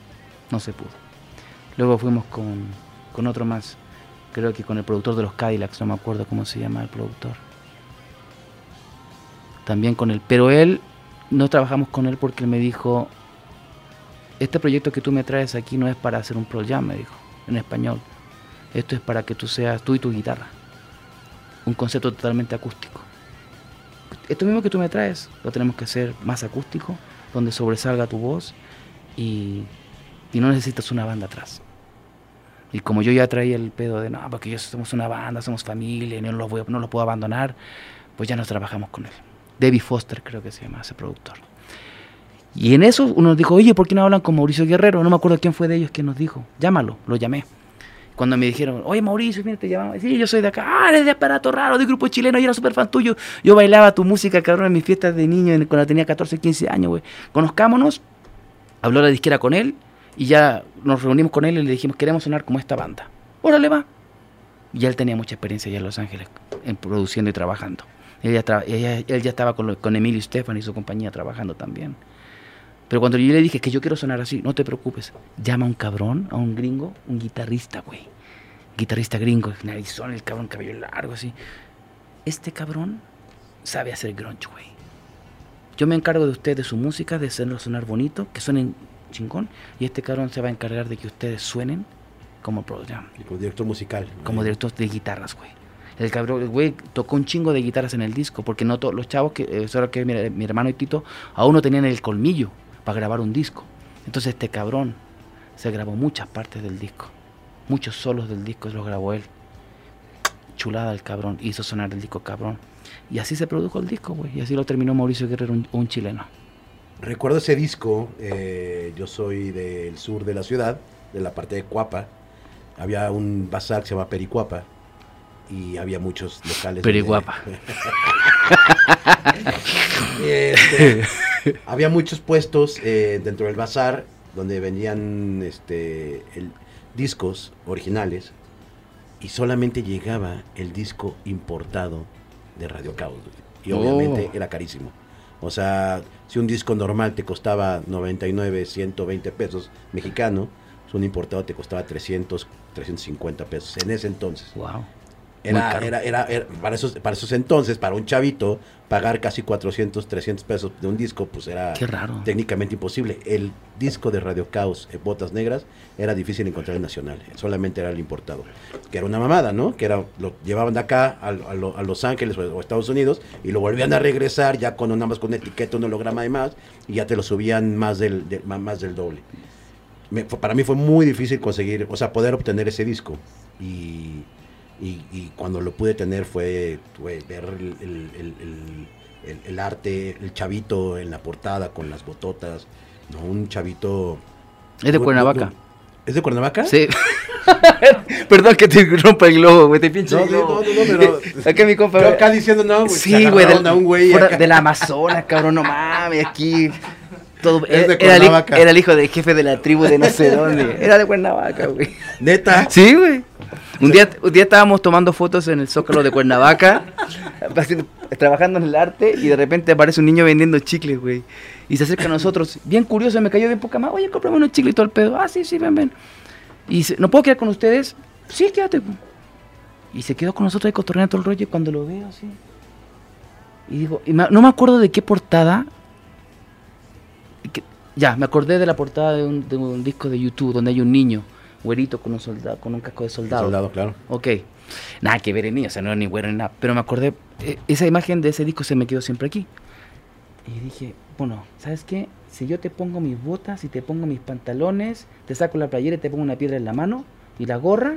Trae una, este, una franela, un, Sí, una camisa era mi ropa, de, era mi ropa que tu en ese disco. Si yo te pongo todo esto y te saco una foto, puede ser la portada del disco. Le preguntamos, le dije al manager, a la gente, oye, ¿cómo les va? Se le dio una lanita bien, lo llevamos hasta su casa, le preguntamos a sus papás, le dan permiso todo el rollo, todo bien, todo bien hecho. Y el chavo feliz, güey. Y se- terminó siendo el chavo de la portada, güey. Qué cabrón, güey. Sí, güey. Órale, órale, qué cabrón. Entonces, está Radio Caos ya tocando, empiezan los videos de, de- me acuerdo mucho el video de, de, de Botas Negras, que es un en vivo, Sí, eh, en un lienzo charro, sí. y, y se te ve a ti, pero ya mexicano, güey. Sí, Vedder con mexicano. una playera, una, mari- una hoja de Una- marihuana. Una hoja de sí. marihuana enorme, un gorro. Pero de la medicinal, ¿eh? Ah, ok. de la Sí, medicinal. sí, sí, sí. No, no lúdica. Sí, no, no, medicinal. medicinal, sí, siempre. Un, un gorro Sí, con trenzas muy delgadas, sí. enormes, el cabello, cabrón. Tu hermano con un jersey, creo que de los Cowboys, Sí, no sé de correcto. qué era. Eh, me acuerdo perfecto, güey. Sí. Y, y- y los otros integrantes, y, y se ve que se están aventando al, al- el, el público. Sí. O sea, representa este video una tocada de Radio Caos, cabrón. Sí, definitivamente así eran. Qué cabrón, güey. Luego sigue un disco, que ya, obviamente, entrando al segundo disco, es un disco que, que tú me comentas, nunca salió. Correcto. Y ahí estábamos medio tambaleando tu presencia también en Radio Caos. ¿Tú- ¿Estamos de acuerdo? Sí, sí, sí. O sea, ya había ya- tambaleado ya. Ya había tambaleado. Ya, Ya, ya, ya, ya había tambaleado ya. estaba, ya, o sea, ya, ya más bien ya se había caído el agua. Sí, yo creo que ya el, el, el rompimiento de Radio Caos ya se había dado. ¿Ok? Ya se dio. Antes de ese disco. Tú te sales Sí. o te sacan. Este. Sí, fue más como te vamos a hacer un lado porque te vamos a hacer un lado porque este un personaje dentro de la banda al yo no estar al ausentarme yo por un tiempo para medio rehabilitarme de unos problemas emocionales este, tomó las riendas de la banda. Y a partir de ahí creo que no creo sucedió así que ya se quiso quedar ahí en ese puesto. ¿Había envidia? Sí, definitivamente sí. Es triste decirlo, pero es la realidad, es la verdad. No, ¿para qué vamos a a querer este, disfrazar las cosas? Si había envidia. Y te lo puedo asegurar porque se tuvo esa plática dentro de la banda una vez, en donde se me cuestionaba por qué este humilde servidor era el que llamaba más la atención, al que se le entrevistaba más. Pues eras el frontman. Sí, pero eso causó estragos. El que escribía las canciones. Eso causó estragos. O sea, hubo, hubo, envidia, hubo celo. Sí. Lo cual, y Dios es testigo, traté de, traté de, de suavizar esa parte, en donde inclusive yo le dije a los chavos, porque los chavos, fíjate, bueno, no sé qué pasó ahí, pero llegó un momento en que yo les dije, ¿saben que hagamos lo siguiente? O sea, cuando llegue la hora de una entrevista, dividémonos las preguntas. O sea, no está, es que era muy complicado, eh, pastor, porque a veces andaban todos tan arriba de la pelota, güey, que cuando tú le preguntabas algo en la entrevista, de repente no sabían qué decir. Porque estaban arriba del avión, güey.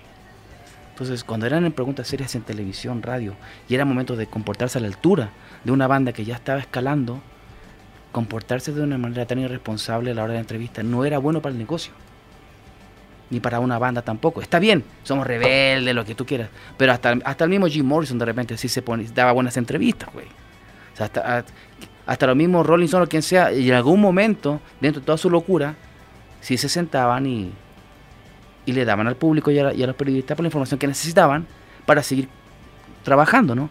Pero en este caso no se podía, de repente habían burlas, no se sabía qué decir, entonces ya había un desmadre, güey. Sí, toma, te tomas a la ligera parte de la chamba que se tiene que hacer, que en este caso son entrevistas, que... ¿Y, por, qué Radio Caos? ¿Y por qué? O sea, preguntas de repente como de puta, güey, ¿no? Pero si no las tomas en serio, pues, pues te puede llevar a, ah, estos huesos mamones son odiosos. Y eh, en ese entonces, una mala nota podía ser que incluso hasta te, se pudiera acabar la banda. Correcto, correcto. Y y perdías tu credibilidad como banda, porque, bueno, estos son payasos o, realmente están casados con, con la bandera que vienen ellos este, profesando en su música. O sea, realmente son una banda en serio, son unos payasos. Entonces, todo ese tipo de cosas hacían que la relación se, se fuera mermando. La envidia, las drogas, el alcohol y la inmadurez. ¿Me entiendes? Sobre todo la inmadurez, porque yo no le puedo echar la culpa a mi hermano, a Julián, a Tito, a Ronnie, eh, decirles, no, por culpa tuya. Éramos inmaduros, vamos a ponerlo así, éramos inmaduros, alcohólicos, drogadictos, no teníamos quien nos dijera cómo hacer las cosas, no respetábamos la autoridad de nadie. Estábamos sacados de onda de todo el desmadre que había dentro. No había orden, no había responsabilidad, eh, espíritu de responsabilidad. Entonces, era la fórmula para que se rompiera, sí o sí. Y, pero una cosa que hizo que tronara fue la estrechez de corazón. En no sentarnos a mirarnos los unos a los otros y decir, oye, oye, carnal, ¿estás bien? Oye, ¿por qué no nos sentamos? ¿Sabes qué, carnales? Esta es la oportunidad de nuestras vidas. ¿Por qué estamos haciendo esto? Esa estrechez de corazón, que una cosa es ser inmaduro, la otra es tener estrechez de corazón, güey. Son dos cosas diferentes. Cuando ya entra otro tipo de cosas que te hace como, ah, yo me voy a asegurar aquí, me voy a, yo creo que esta es mi oportunidad de aquí a acá, eso es otra historia. Y eso fue que la banda al final tronara, sí o sí. Cuando tú pides este tiempo para poder eh, descansar eh, emocional, sentimental y físicamente eh, por consumo de lo que fuera, tú, tú, les, tú les dices, oigan, denme este tiempo, eh, Y ese tiempo, me acuerdo que alguien me lo comentó, digo, tiene muchos años esto. Me dijo que tú eh, pues, abandonaste la banda. Sí, como es, dilo, que, dilo, Que, al Chile, papá, al Chile. Que, que te perdiste en, en, las sustancias y que incluso deambulabas por Coyoacán y que no sé qué. Eh, que te valió la banda y por eso ellos tuvieron que seguir. Tengo entendido, ya después, que te fuiste a rehabilitar a, Chiapas. Eh, ¿estoy, ¿Estoy en lo cierto o, estoy inventando? Estás en lo cierto en ciertas cosas. Y al vamos a decir las cosas como son. Sí, de repente para comer íbamos a vender playeras hippies a, a Coyoacán. Porque hubo una época, te digo, en esta época de conflicto de repente, a veces, créeme, a Radio Cano le entraba dinero, había que comer. Entonces, hubo un momento que tuvimos que dejar con una vaca, porque ya la compañía ya no iba, te digo, ya la, la compañía ya no quería pagar la renta de la casona ya. Vivíamos como reyes. Entonces ya no quiso, se acabó el presupuesto. Radio Caos era un desmadre. Entonces, de repente pues, conocimos unos gringos, hacían playeras hippies, nos hicimos amigos en Cuernavaca, nos vivimos a vivir al DF. Y mis viajes a Cuernavaca, era, a, a Coyoacán era eso. Sí deambulé, claro. Iba a vender playeras, a juntarme con los hippies de ahí, a hacer vía social, poca madre. Listo, muy bien. Eh, pero debido al caos que estaba en la banda y al caos que yo tenía internamente por todo lo que estaba pasando emocionalmente, este, como te comentaba, de repente haber tenido todo lo que yo soñaba, rockstar, te digo, ya tengo, estoy en la tele, tengo videos, entrevistas en MTV, ya soy medio famoso. Cuando tuve todo eso, yo estaba igual de vacío que antes, O sea, me empecé a deprimir. ¿Cómo es posible que por fin conseguí lo que yo quería y no soy feliz? Qué cabrón. Cabrón, güey. Entonces era llegar a, después de un show era llegar a la casa a llorar, güey. O sea, hasta que mi esposa me dijo, en esa época, mi novia me dijo, ¿sabes qué, güey? Pues tienes que hacer algo. Y desde que yo ya, cuando me subo al escenario, yo ya no siento la misma magia que antes porque el ver a mis compañeros en el desmadre que estamos, en el ver que realmente no estamos unidos por las cosas que están pasando, por las envidias que se empezaron a dar, por las peleas después de los shows con la gente de seguridad, los botellazos, los madrazos. Pues yo ya no quería, o sea, ¿para qué me subo? Eso, esto es una farsa. Es una farsa esto. No puede ser. Entonces yo dije, hay que tomarse un descanso. Yo le dije a los chavos, chavos, ¿sabes qué? Yo no estoy bien especialmente a mi hermano le dije muchas veces, oye carnal, me voy a ausentar, yo me voy tal domingo, me, voy tal día, ya faltan como dos o tres semanas, te estoy avisando. No, ¿cómo se...? Es que, güey, entiende, o sea, ¿por qué nadie quiere escuchar el un... ¿Por qué no nos escuchamos? No, pues nadie quiere escuchar nada. Entonces, llegó el, momento en que llegó el día, y esto quizá muchos fans no lo saben, este es el momento de que los fans lo sepan, para que ya no haya más dimes y diretes y chismes. En Cuernavaca yo me hice amigo de un par de una pareja de gringos. Este, traían un rollo esotérico muy cabrón, muy fuerte, que penetraron mucho en mi psiquis. No solamente a mí, sino de mi expareja. Entonces nos dejamos llevar por ese viaje esotérico, ¿me entiendes? De energías y mamá de, mamá y media, ¿no? Entonces todo se conjugó para decir, este viaje que voy a hacer para deshacerme de todo esto me va a servir a mí para alejarme de todo esto y ver desde fuera todo este asunto y ahora regreso. Si iba a regresar o no, no estaba 100% seguro. Me gusta hablar con la verdad por delante. Yo no estaba 100% seguro. Pero en el fondo sabía que tenía que regresar tarde o temprano. Entonces yo le digo a mi hermano, flaco, yo me voy el domingo. ¿Ok? Chicos, aguanten. Es que hay una gira estudiantil acá de sacar. Güey, les dije hace como un mes que yo no voy a tocar más hasta que yo me recupere. Necesito un par de meses. Una semana, no sé cuánto necesitaré. ¿ok? Entonces, con estos gringos nos fuimos todos juntos a Chiapas. Pasa un mes y el mes, fue suficiente para mí para decir, ya, güey, ya me siento mejor, ya estoy bien, ya estoy tranquilo. Ahora ya tengo la entereza emocional y la firmeza para poder llegar y tomar las riendas de Radio Caos y poner todo en su lugar y buscar la manera de cómo llevar esto a mejor puerto ya estoy completo. Es como que me, volví a rearmar. Este, el viaje con estos gringos fue una muy mala decisión. Pero ¿qué voy a hacer, viejo? Era un chavo inmaduro, drogadicto, en busca de la paz y la tranquilidad interna y, de mi propia, en busca de mí mismo también. Porque mi infancia fue muy difícil también. Eh, casi me eduqué solo porque mis papás estaban en sus propios rollos. Entonces, estaba como incompleto, desarmado. Me, explico, ¿no? Como estaba como yo dividido en muchas partes. Este viaje me, ayudó un poco a, amarrar un poco el asunto, no 100% todavía. Sigo en esa búsqueda.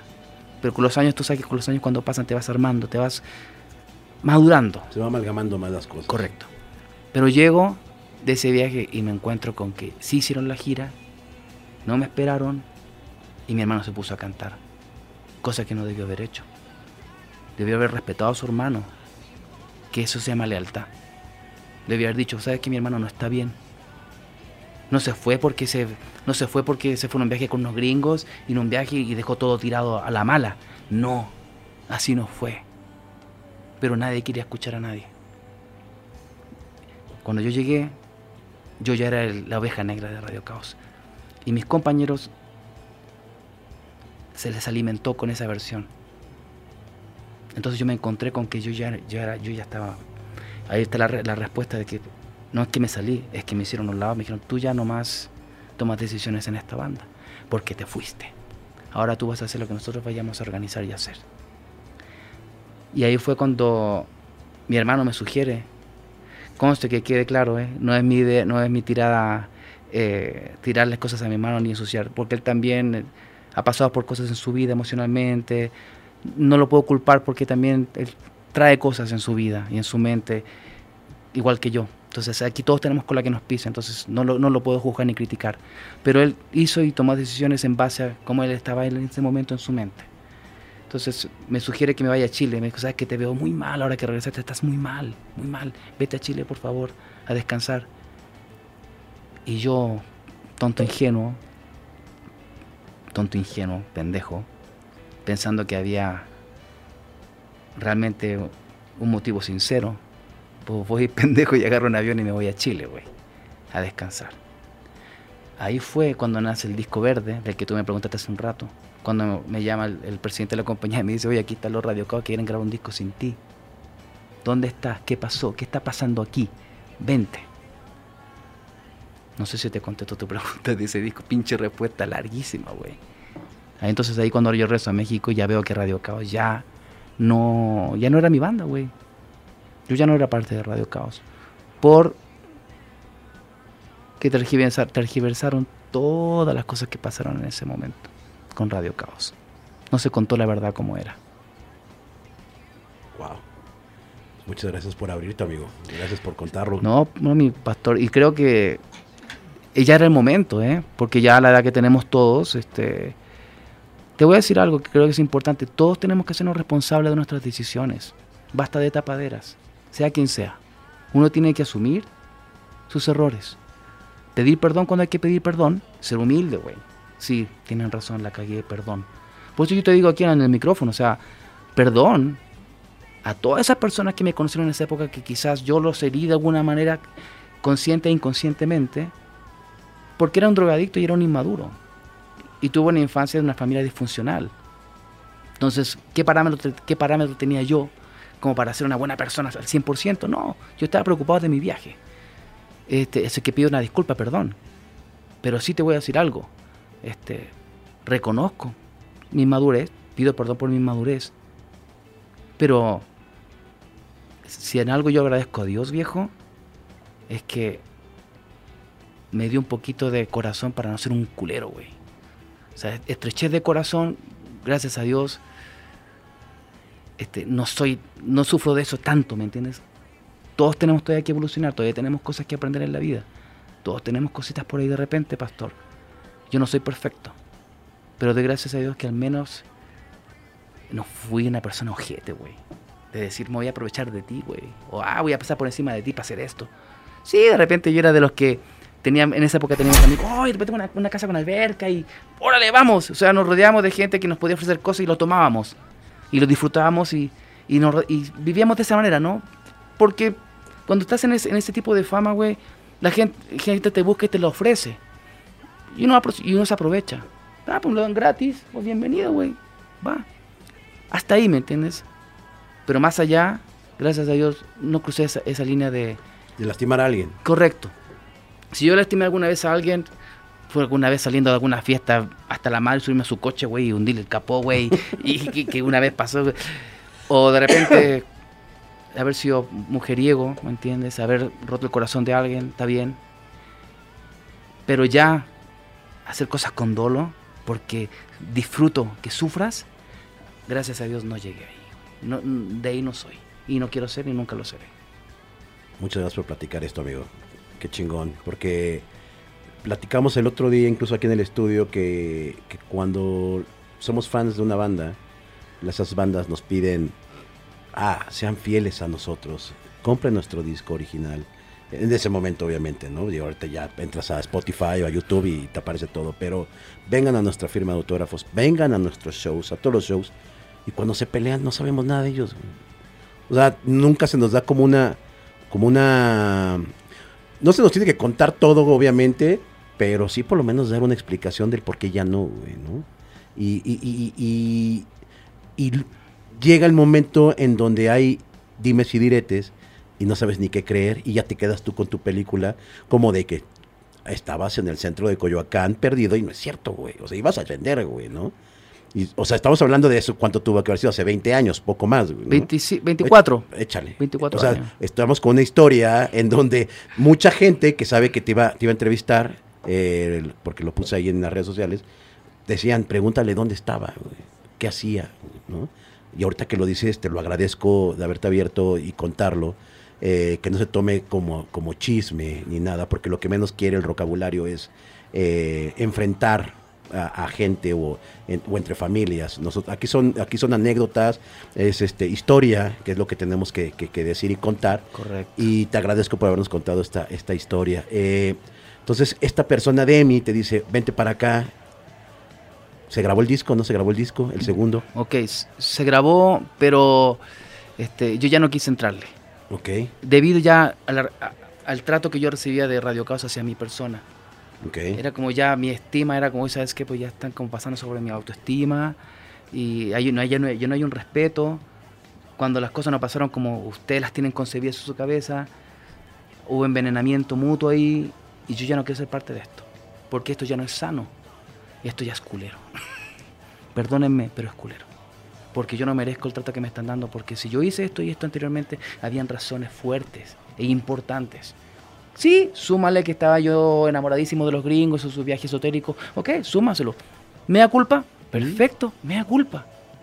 Pero, güey, me tocó ese viaje, lo tomé. Además también, y Dios lo sabe, también lo hice para proteger a otra persona, que eso no lo saben. Yo tuve que ir a hacer este viaje porque tuve que tenía, era para proteger a alguien más, que si yo sí quería ir, yo no lo podía abandonar a esa persona. Entonces esas cosas no las saben, pero hay que decirlas. Y antes de continuar, todo bien hermanos, hasta el todo bien, en paz con todo, no pasa nada, todo bien, no pasa nada, todo bien. Hicimos lo que hicimos porque éramos de esa manera en esa época. Pero hoy es hoy. Hoy podríamos tener el tenemos el sartén en la mano para cambiar la historia de todo eso, cerrar un capítulo. Luego hablamos de eso. Perfecto. Eh, Entonces, ¿qué pasó? No se grabó el disco, yo no lo grabé, porque no tenía visa para ir a Estados Unidos y lo querían grabar a fuerza en Estados Unidos. Como yo ya no tenía voz ni voto en la banda, yo les dije, ¿saben que si ustedes insisten en hacerlo así, yo me arrepiento de haberme prestado al decirle a la compañía que sí le iba a entrar. Pero como, como era mi hermano, güey, y mi amor a mi hermano era muy grande porque yo los crié, ya que mi mamá y mi papá están en su rollo. Me cegó el amor de hermano.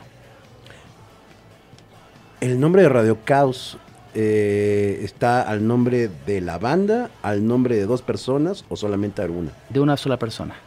Ok. En este momento es de una sola persona. Entonces nosotros, el resto de la banda no puede hacer nada con ese nombre. Esa, esa única persona no eres tú. No. Tú no tienes el nombre de Radio Caos. No.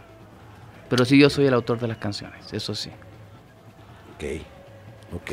Entonces graban este disco y es un disco que nunca sale. No, no salió porque hubo, justo cuando se estaba grabando hubo cambio de presidente de la compañía y entra Camilo a ser presidente.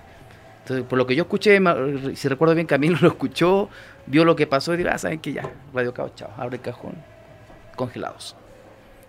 Listo, se acabó llega un tercer disco, que ese sí lo tuve, que eh, no era un LP, era un EP. Un EP, sí. estamos en lo correcto. Estás en lo correcto. había una canción que era la última, muy cotorra, que se llamaba Don Gol. Sí. Hablaba, hablaba de fútbol. Sí, era fútbol, fue, fue futbolero, somos futboleros, güey. ¿Eres futbolero? Sí, sí, sí. ¿Qué- ¿A qué equipo le vas? Eh, nunca le fue un equipo en realidad. En Chile era Colo Colo, la Chile, siempre estuve así como, pero no- siempre fui fan del fútbol, Ok. del juego. Bien. Eh, De casarme con alguien, dije, ay, chingue, eso, para mí era, ay, güey. no Sí, porque mames". aparte es puro, este, puro enojo, pura necesidad. Sí, claro, de acuerdo. Eh, y hay una que se llama Don Gol, escuchen esa rola, es una gran, gran rola. En este inter de, de- de- de este disco, yo los veo en vivo como por cuarta o quinta vez en el Bull y veo un bataco que, que- que admiro mucho, que hasta la fecha lo admiro mucho y le mando un gran saludo. Estuvo la semana pasada aquí grabando unas cosas para, para una banda en la que está tocando, eh, que estaba Eddie Vega. Sí. Y, y este, este EP es un, es un disco eh, divertido, bonito, pero poco valorado. Como que no pasó nada, ¿no? O sea, Volve- volvemos a lo mismo, o sea, se hizo todo lo posible para que fuera el regreso, ya el regreso definitivo, pero nuevamente volvemos a la triste historia de que quienes tomaban las decisiones en la banda quedaron en hacer las cosas con una persona, se comprometieron de palabra que una persona nos iba a grabar, y esas personas que tenían ese estudio invirtieron dinero en comprar más equipo. Trataron de hacernos un gran disco a cambio de solamente fíjate no cobraron no nos cobraron ni un peso a cambio de hacerle promoción a ese estudio a la producción que ellos hicieron y a poder trabajar juntos armar como un proyecto juntos donde ellos mismos nos iban a ayudar a manejarlo tenían conexiones pero voltearon la tortilla las personas que toman decisiones en la banda les voltearon la tortilla al final de- decidieron trabajar con otra gente no, si te pagamos la producción de tu disco, todo el rollo, vamos a conseguir un inversionista y te vamos a pagar. Y, y había mucha droga también igual. Seguía la drogadicción fuerte. Entonces cuando yo veo eso, veo la puñalada en la espalda a la gente que nos grabó este rollo, que para mí fue así, yo no lo veo de otra manera. Si habíamos quedado ya en algo con esta gente que es de corazón, hasta había familia involucrada, conocimos abuelos, papás, primos, hermanos. Por eso quedó tan bonito yo creo, porque yo le puse mucho corazón. Te lo digo hacia el chile, güey. Y le puse un chingo de corazón. Me salieron lindas las canciones, cabrón. La diferencia es que esta vez que Julián, por ejemplo, trajo, él había traído ya unas ideas, yo las, yo las completé y de ahí salieron unas canciones que yo adoro, me encantan. Pero, güey, me di cuenta que no había cambiado nada. Y me dolió mucho, güey, porque esta gente que nos, que nos apadrinó y nos apapachó, puta, les dimos una puñalada a la espalda, cabrón. ¿cuál era el estudio? Mixclan, Mixclan. Mixclan Records. Pues, René Cárdenas era el ingeniero Ok. y su pareja en esa época. Los quiero mucho. Por desgracia, hemos hablado. He hablado con ellos y, y sigue la espina ahí. Sí me reclaman, me, me- me reclaman ellos, oye, puta, ¿por qué no, no hiciste más por nosotros? O sea, ¿por qué no nos defendiste más? Yo dije, ¿sabes qué? Es que yo no, ya no era dueño del nombre. No estaba en mis manos. Ya no estaba en mis manos. Y yo ya no quería. El cansancio emocional de estar luchando por quién tiene el control de esto era tan desgastador, güey, que era más fácil, ¿sabes qué? Ya, güey. Ya. ¿Hasta cuándo, güey? Pues muchas gracias a, Mixclan por haber hecho Hicieron un gran disco. este disco tan y, bonito. y los voy a llevar en mi corazón toda la vida. Y les pido una disculpa si no, no tuve los pantalones o el carácter para haber sido más fuerte en ese momento. Pero yo no estaba todavía listo para un enfrentamiento de, ese- de esa envergadura, güey. Porque ya no quería, yo estaba cansado. Yo estaba apenas evolucionando como ser humano, reconstruyéndome. Entonces, güey, meterme ya con envidias y con... No, ya, güey. Ya, güey. ya, güey. Ya, güey. Y en esta etapa, ahí sí tú ya te sales. O sea, dices, ya. Sí, Dices, no, ya. Ahí sí ya fue oficial la salida. ¿Saben ya. qué? Chinguen a su madre, güey. Ya. En serio. Güey, hueva, sí, ya, ya.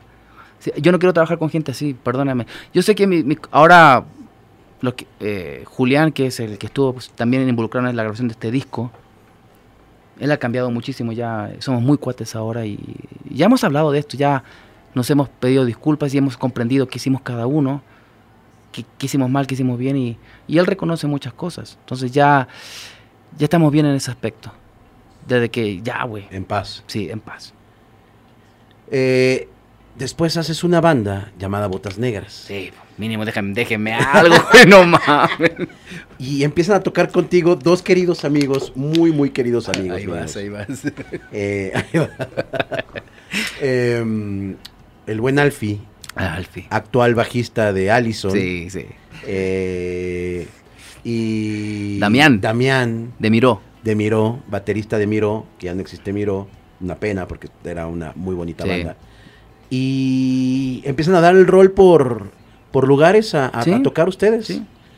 Covers y, y rolas de, de, de- Radio, de Caos, Caos. Y nuevas, hicimos cosas nuevas juntos. A mí me tocó verlos eh, en un lugar en Cuapa.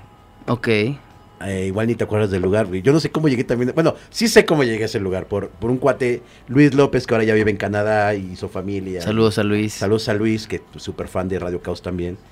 Un lugar que se llama El Fe de Ciegos. Ah, sí, sí, sí, sí. Sí, me acuerdo, güey. en sí. Calzada de las Bombas, en Cuapa, en Culhuacán. Y te fuimos a ver ahí un par de veces, cabrón. Sí. Y tocabas nada más dos rolas de Radio Caos. Ujú. Ritual. ni Y Botas siquiera- Negras. Ni siquiera bot- botas. Sí, o Abril, O- o- no, botas negras. Bota y- negra y será de más. Sí, nada más. Ya nada más. Sí. Y yo, yo, yo me acuerdo que hasta te mandé una servilleta acá de nuestros momentos, güey. Ah, Ay, sí. nunca la pelaste, No, pero, güey. Pero me tocó ver esa, esa formación y sonaban también bien tremendo, cabrón. Ah, muy- es que esos güeyes son musicazos, güey. Bien tremendo. Duro. Son musicazos ellos, muy buenos. Entonces está, ha- haces cosas con, con- con botas negras y últimamente eh, ha habido un pequeño romance en que probablemente pueda haber una reunión con Radio Caos Sí, en estos últimos meses. sí, Hay como tintes románticos, sí. pero hay alguien que no quiere. O Sí. sea, sí quiere, pero no quiere. Claro. A ver, cuéntanos más o menos cómo, cómo, cómo es esta dinámica de, de, de- de poderse volver a, a- a juntar. O sea, ¿cuál es la propuesta? Hace seis meses me contactó, me contactó un gran amigo que tenemos en común, no voy a decir su nombre, es un gran amigo en común que maneja artistas y él está metido mucho en el negocio y es un gran amigo, nos conoce desde órbita, desde el año 95, nos conoce, es un gran amigo, lo quiero mucho. Y en pláticas de, la- de proyectos personales, este, surgió la idea, oye, ¿qué onda? ¿Crees que algún día se pueda reunir Radio Caos? Y le dije, pues déjame llamar a los chicos. Pues en caliente... O sea, este, Radio Caos, el original. el original, el original. Entonces en caliente, Julián, Tito eh, y Ronnie, el baterista, por supuesto, güey. Ronnie, Ronnie un poquito, sí, no, porque tiene unos compromisos fuertes allá en Los Ángeles. Que podría, digo, que puedo participar en algunas cosas, no en todas, por, por mi agenda de trabajo. Pero de, sí puedo, de repente, hacer un unplug de repente, o, o un show cerca allá, o lo que sea, sí, con todo gusto. Pero no podría estar 100%. Pero lo que es Tito y Julián, sí, en chinga, a todo. Eh, pero falta una persona, que depende de esa persona si hay una reunión o no. Nada más, así te lo pongo muy simple, depende de esa persona. Y no, pues, no, no ha querido. No ha querido que haya una reunión de Radio Caos porque, este, tal como lo mencionó, pues él lo quiere manejar a su manera. Entonces, este, no te puedo dar más datos, más detalles. Pero reunión de Radio Caos estamos todos que sí. Falta una sola persona que, que dé su brazo a torcer y, y por respeto y amor a los fans, viejo. Ojalá se logre, amigo. Ojalá Sería- que, ojalá que esta persona este, piense en lo beneficioso que sería para los fans y para sus viejos compañeros poder cerrar un círculo y subir a un escenario, olvidarnos de todo y nomás hacer música. Lo demás, güey, a estas alturas de la vida, no importa. Ya no importa. Que hable la música. Que, gane la, la música. que gane la música, y viejo. que ganen los fans, cabrón. Pero claro, viejo. Además, qué felicidad, güey, salir con tu bastón, güey. y tu termo, güey. Igual llegamos ya con la canción esta del... No, ya no Sí. es es el que el... ¿Cómo? Sí. ¿Imapan? Todos los fans que traigan del. Inapan, güey, van a Acá tener descuento, güey. gratis, ¿no? Ya la entrada, Ya gratis, sí, güey, ya. Sí, güey. Un geriatra ya de... Ya, eso, le ponemos geriatra, güey, no hay pedo, güey. Ahorita estás en un proyecto bien bonito. eh, que estás con Kenny, estás con Cala, estás con Cas, con Bola Domene, Mauricio Clavería. con Mau Clavería, que le mando un beso y un abrazo. saludo a mi Mau. A mi Mau, chileno también. Sí. Eh, mi Mau es de mis personas favoritas dentro del rock. Y saber que una persona de esa talla sea tan, tan noble y tan, Sí. tan chido con la gente. No, sí, un gran personaje. Un abrazo a mi Mau Clavería. Está el vampiro también. El vampiro. eh, Cala de rostros ocultos. cuéntanos de este proyecto, cómo, cómo- es, este, dónde los podemos ver, eh, cómo los casamos, cómo está la onda, papi. Ok. En Facebook Ajá. eh, estamos como lo mejor del rock en español. Ajá. Así, lo mejor del rock en español. No es que no es lo mejor del rock en español porque los integrantes son los mejores exponentes del rock en español. No. Se trata de lo mejor del rock en español por las canciones. Porque no solamente hacemos canciones de cada uno, también tocamos covers de grandes bandas del rock en español. O sea, no solamente nos dedicamos a cantar nuestras originales, sino también le hacemos honor a Soda, a Enanos, este, entre otros más que hay en la lista. Entonces, este, por eso se llama lo mejor del rock en español, porque le hacemos un homenaje al rock universal en español. en sí. Ujú. Y, y nos pueden encontrar ahí. En la página de lo mejor del rock en español aparecen en qué lugares estamos. Realmente casi nos presentamos siempre en ferias de pueblo y en eventos privados. Y, y raramente estamos en algún tipo de, de venue, porque siempre hacemos este, ferias de pueblo, casi en eso nos movemos.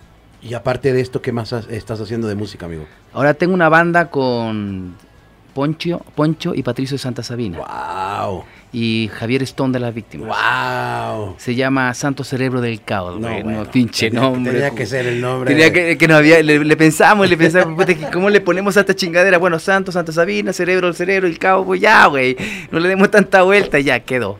No, no, Santo, Cerebro, del, Caos. Está eh, Patricio, Patricio y. Ponchito, Santa eh, Sabina. de Stone. Santa Sabina, el Stone Face de La las víctima víctimas y un servidor. y tú, ya está. de Radio Caos. Y lo que hacemos en vivo es tocar las, nuestras canciones, pero a nuestro estilo. O sea, por Ok. ejemplo, yo canto la Santa Sabina, pero la tocamos en rock. Le damos nuestro toque. Y tenemos eh, una rola original, dos originales, que ya las tenemos en redes y en, en plataformas. Y, y estamos trabajando sobre cosas más nuevas. Hay que estar al pendiente. Sí, está divertido porque... Santo Cerebro del Caos, así nomás. Santa Sabina, Radio Caos y las víctimas. Una, la mezcla de los tres. Amigo, muchas gracias por venir al Rocabulario. No, no me Eh, en verdad, para mí es un, un gusto. Eh, me gustaría nada más, ya para cerrar, eh, platicarte una anécdota que la guardo y la atesoro muchísimo.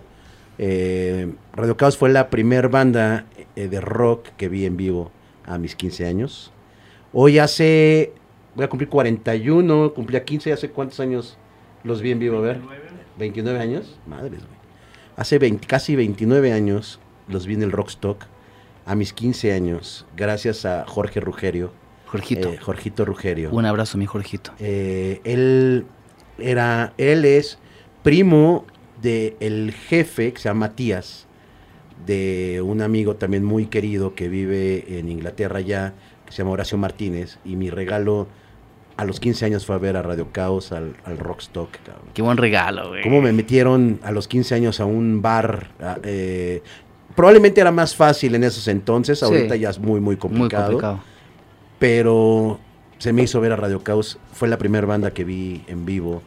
Eh, Chingón, mi no, a ti, amigo. En verdad, eh, atesoro mucho que hayas venido, eh, tu, lo, que, lo que hiciste en la banda.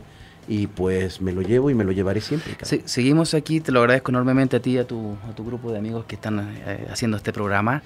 Eh, vienen cosas interesantes. Este, estoy preparando una gira, eh, un blog de la música de un servidor, Ok. tanto de Radio Caos como las, todas las cosas que he hecho como solista.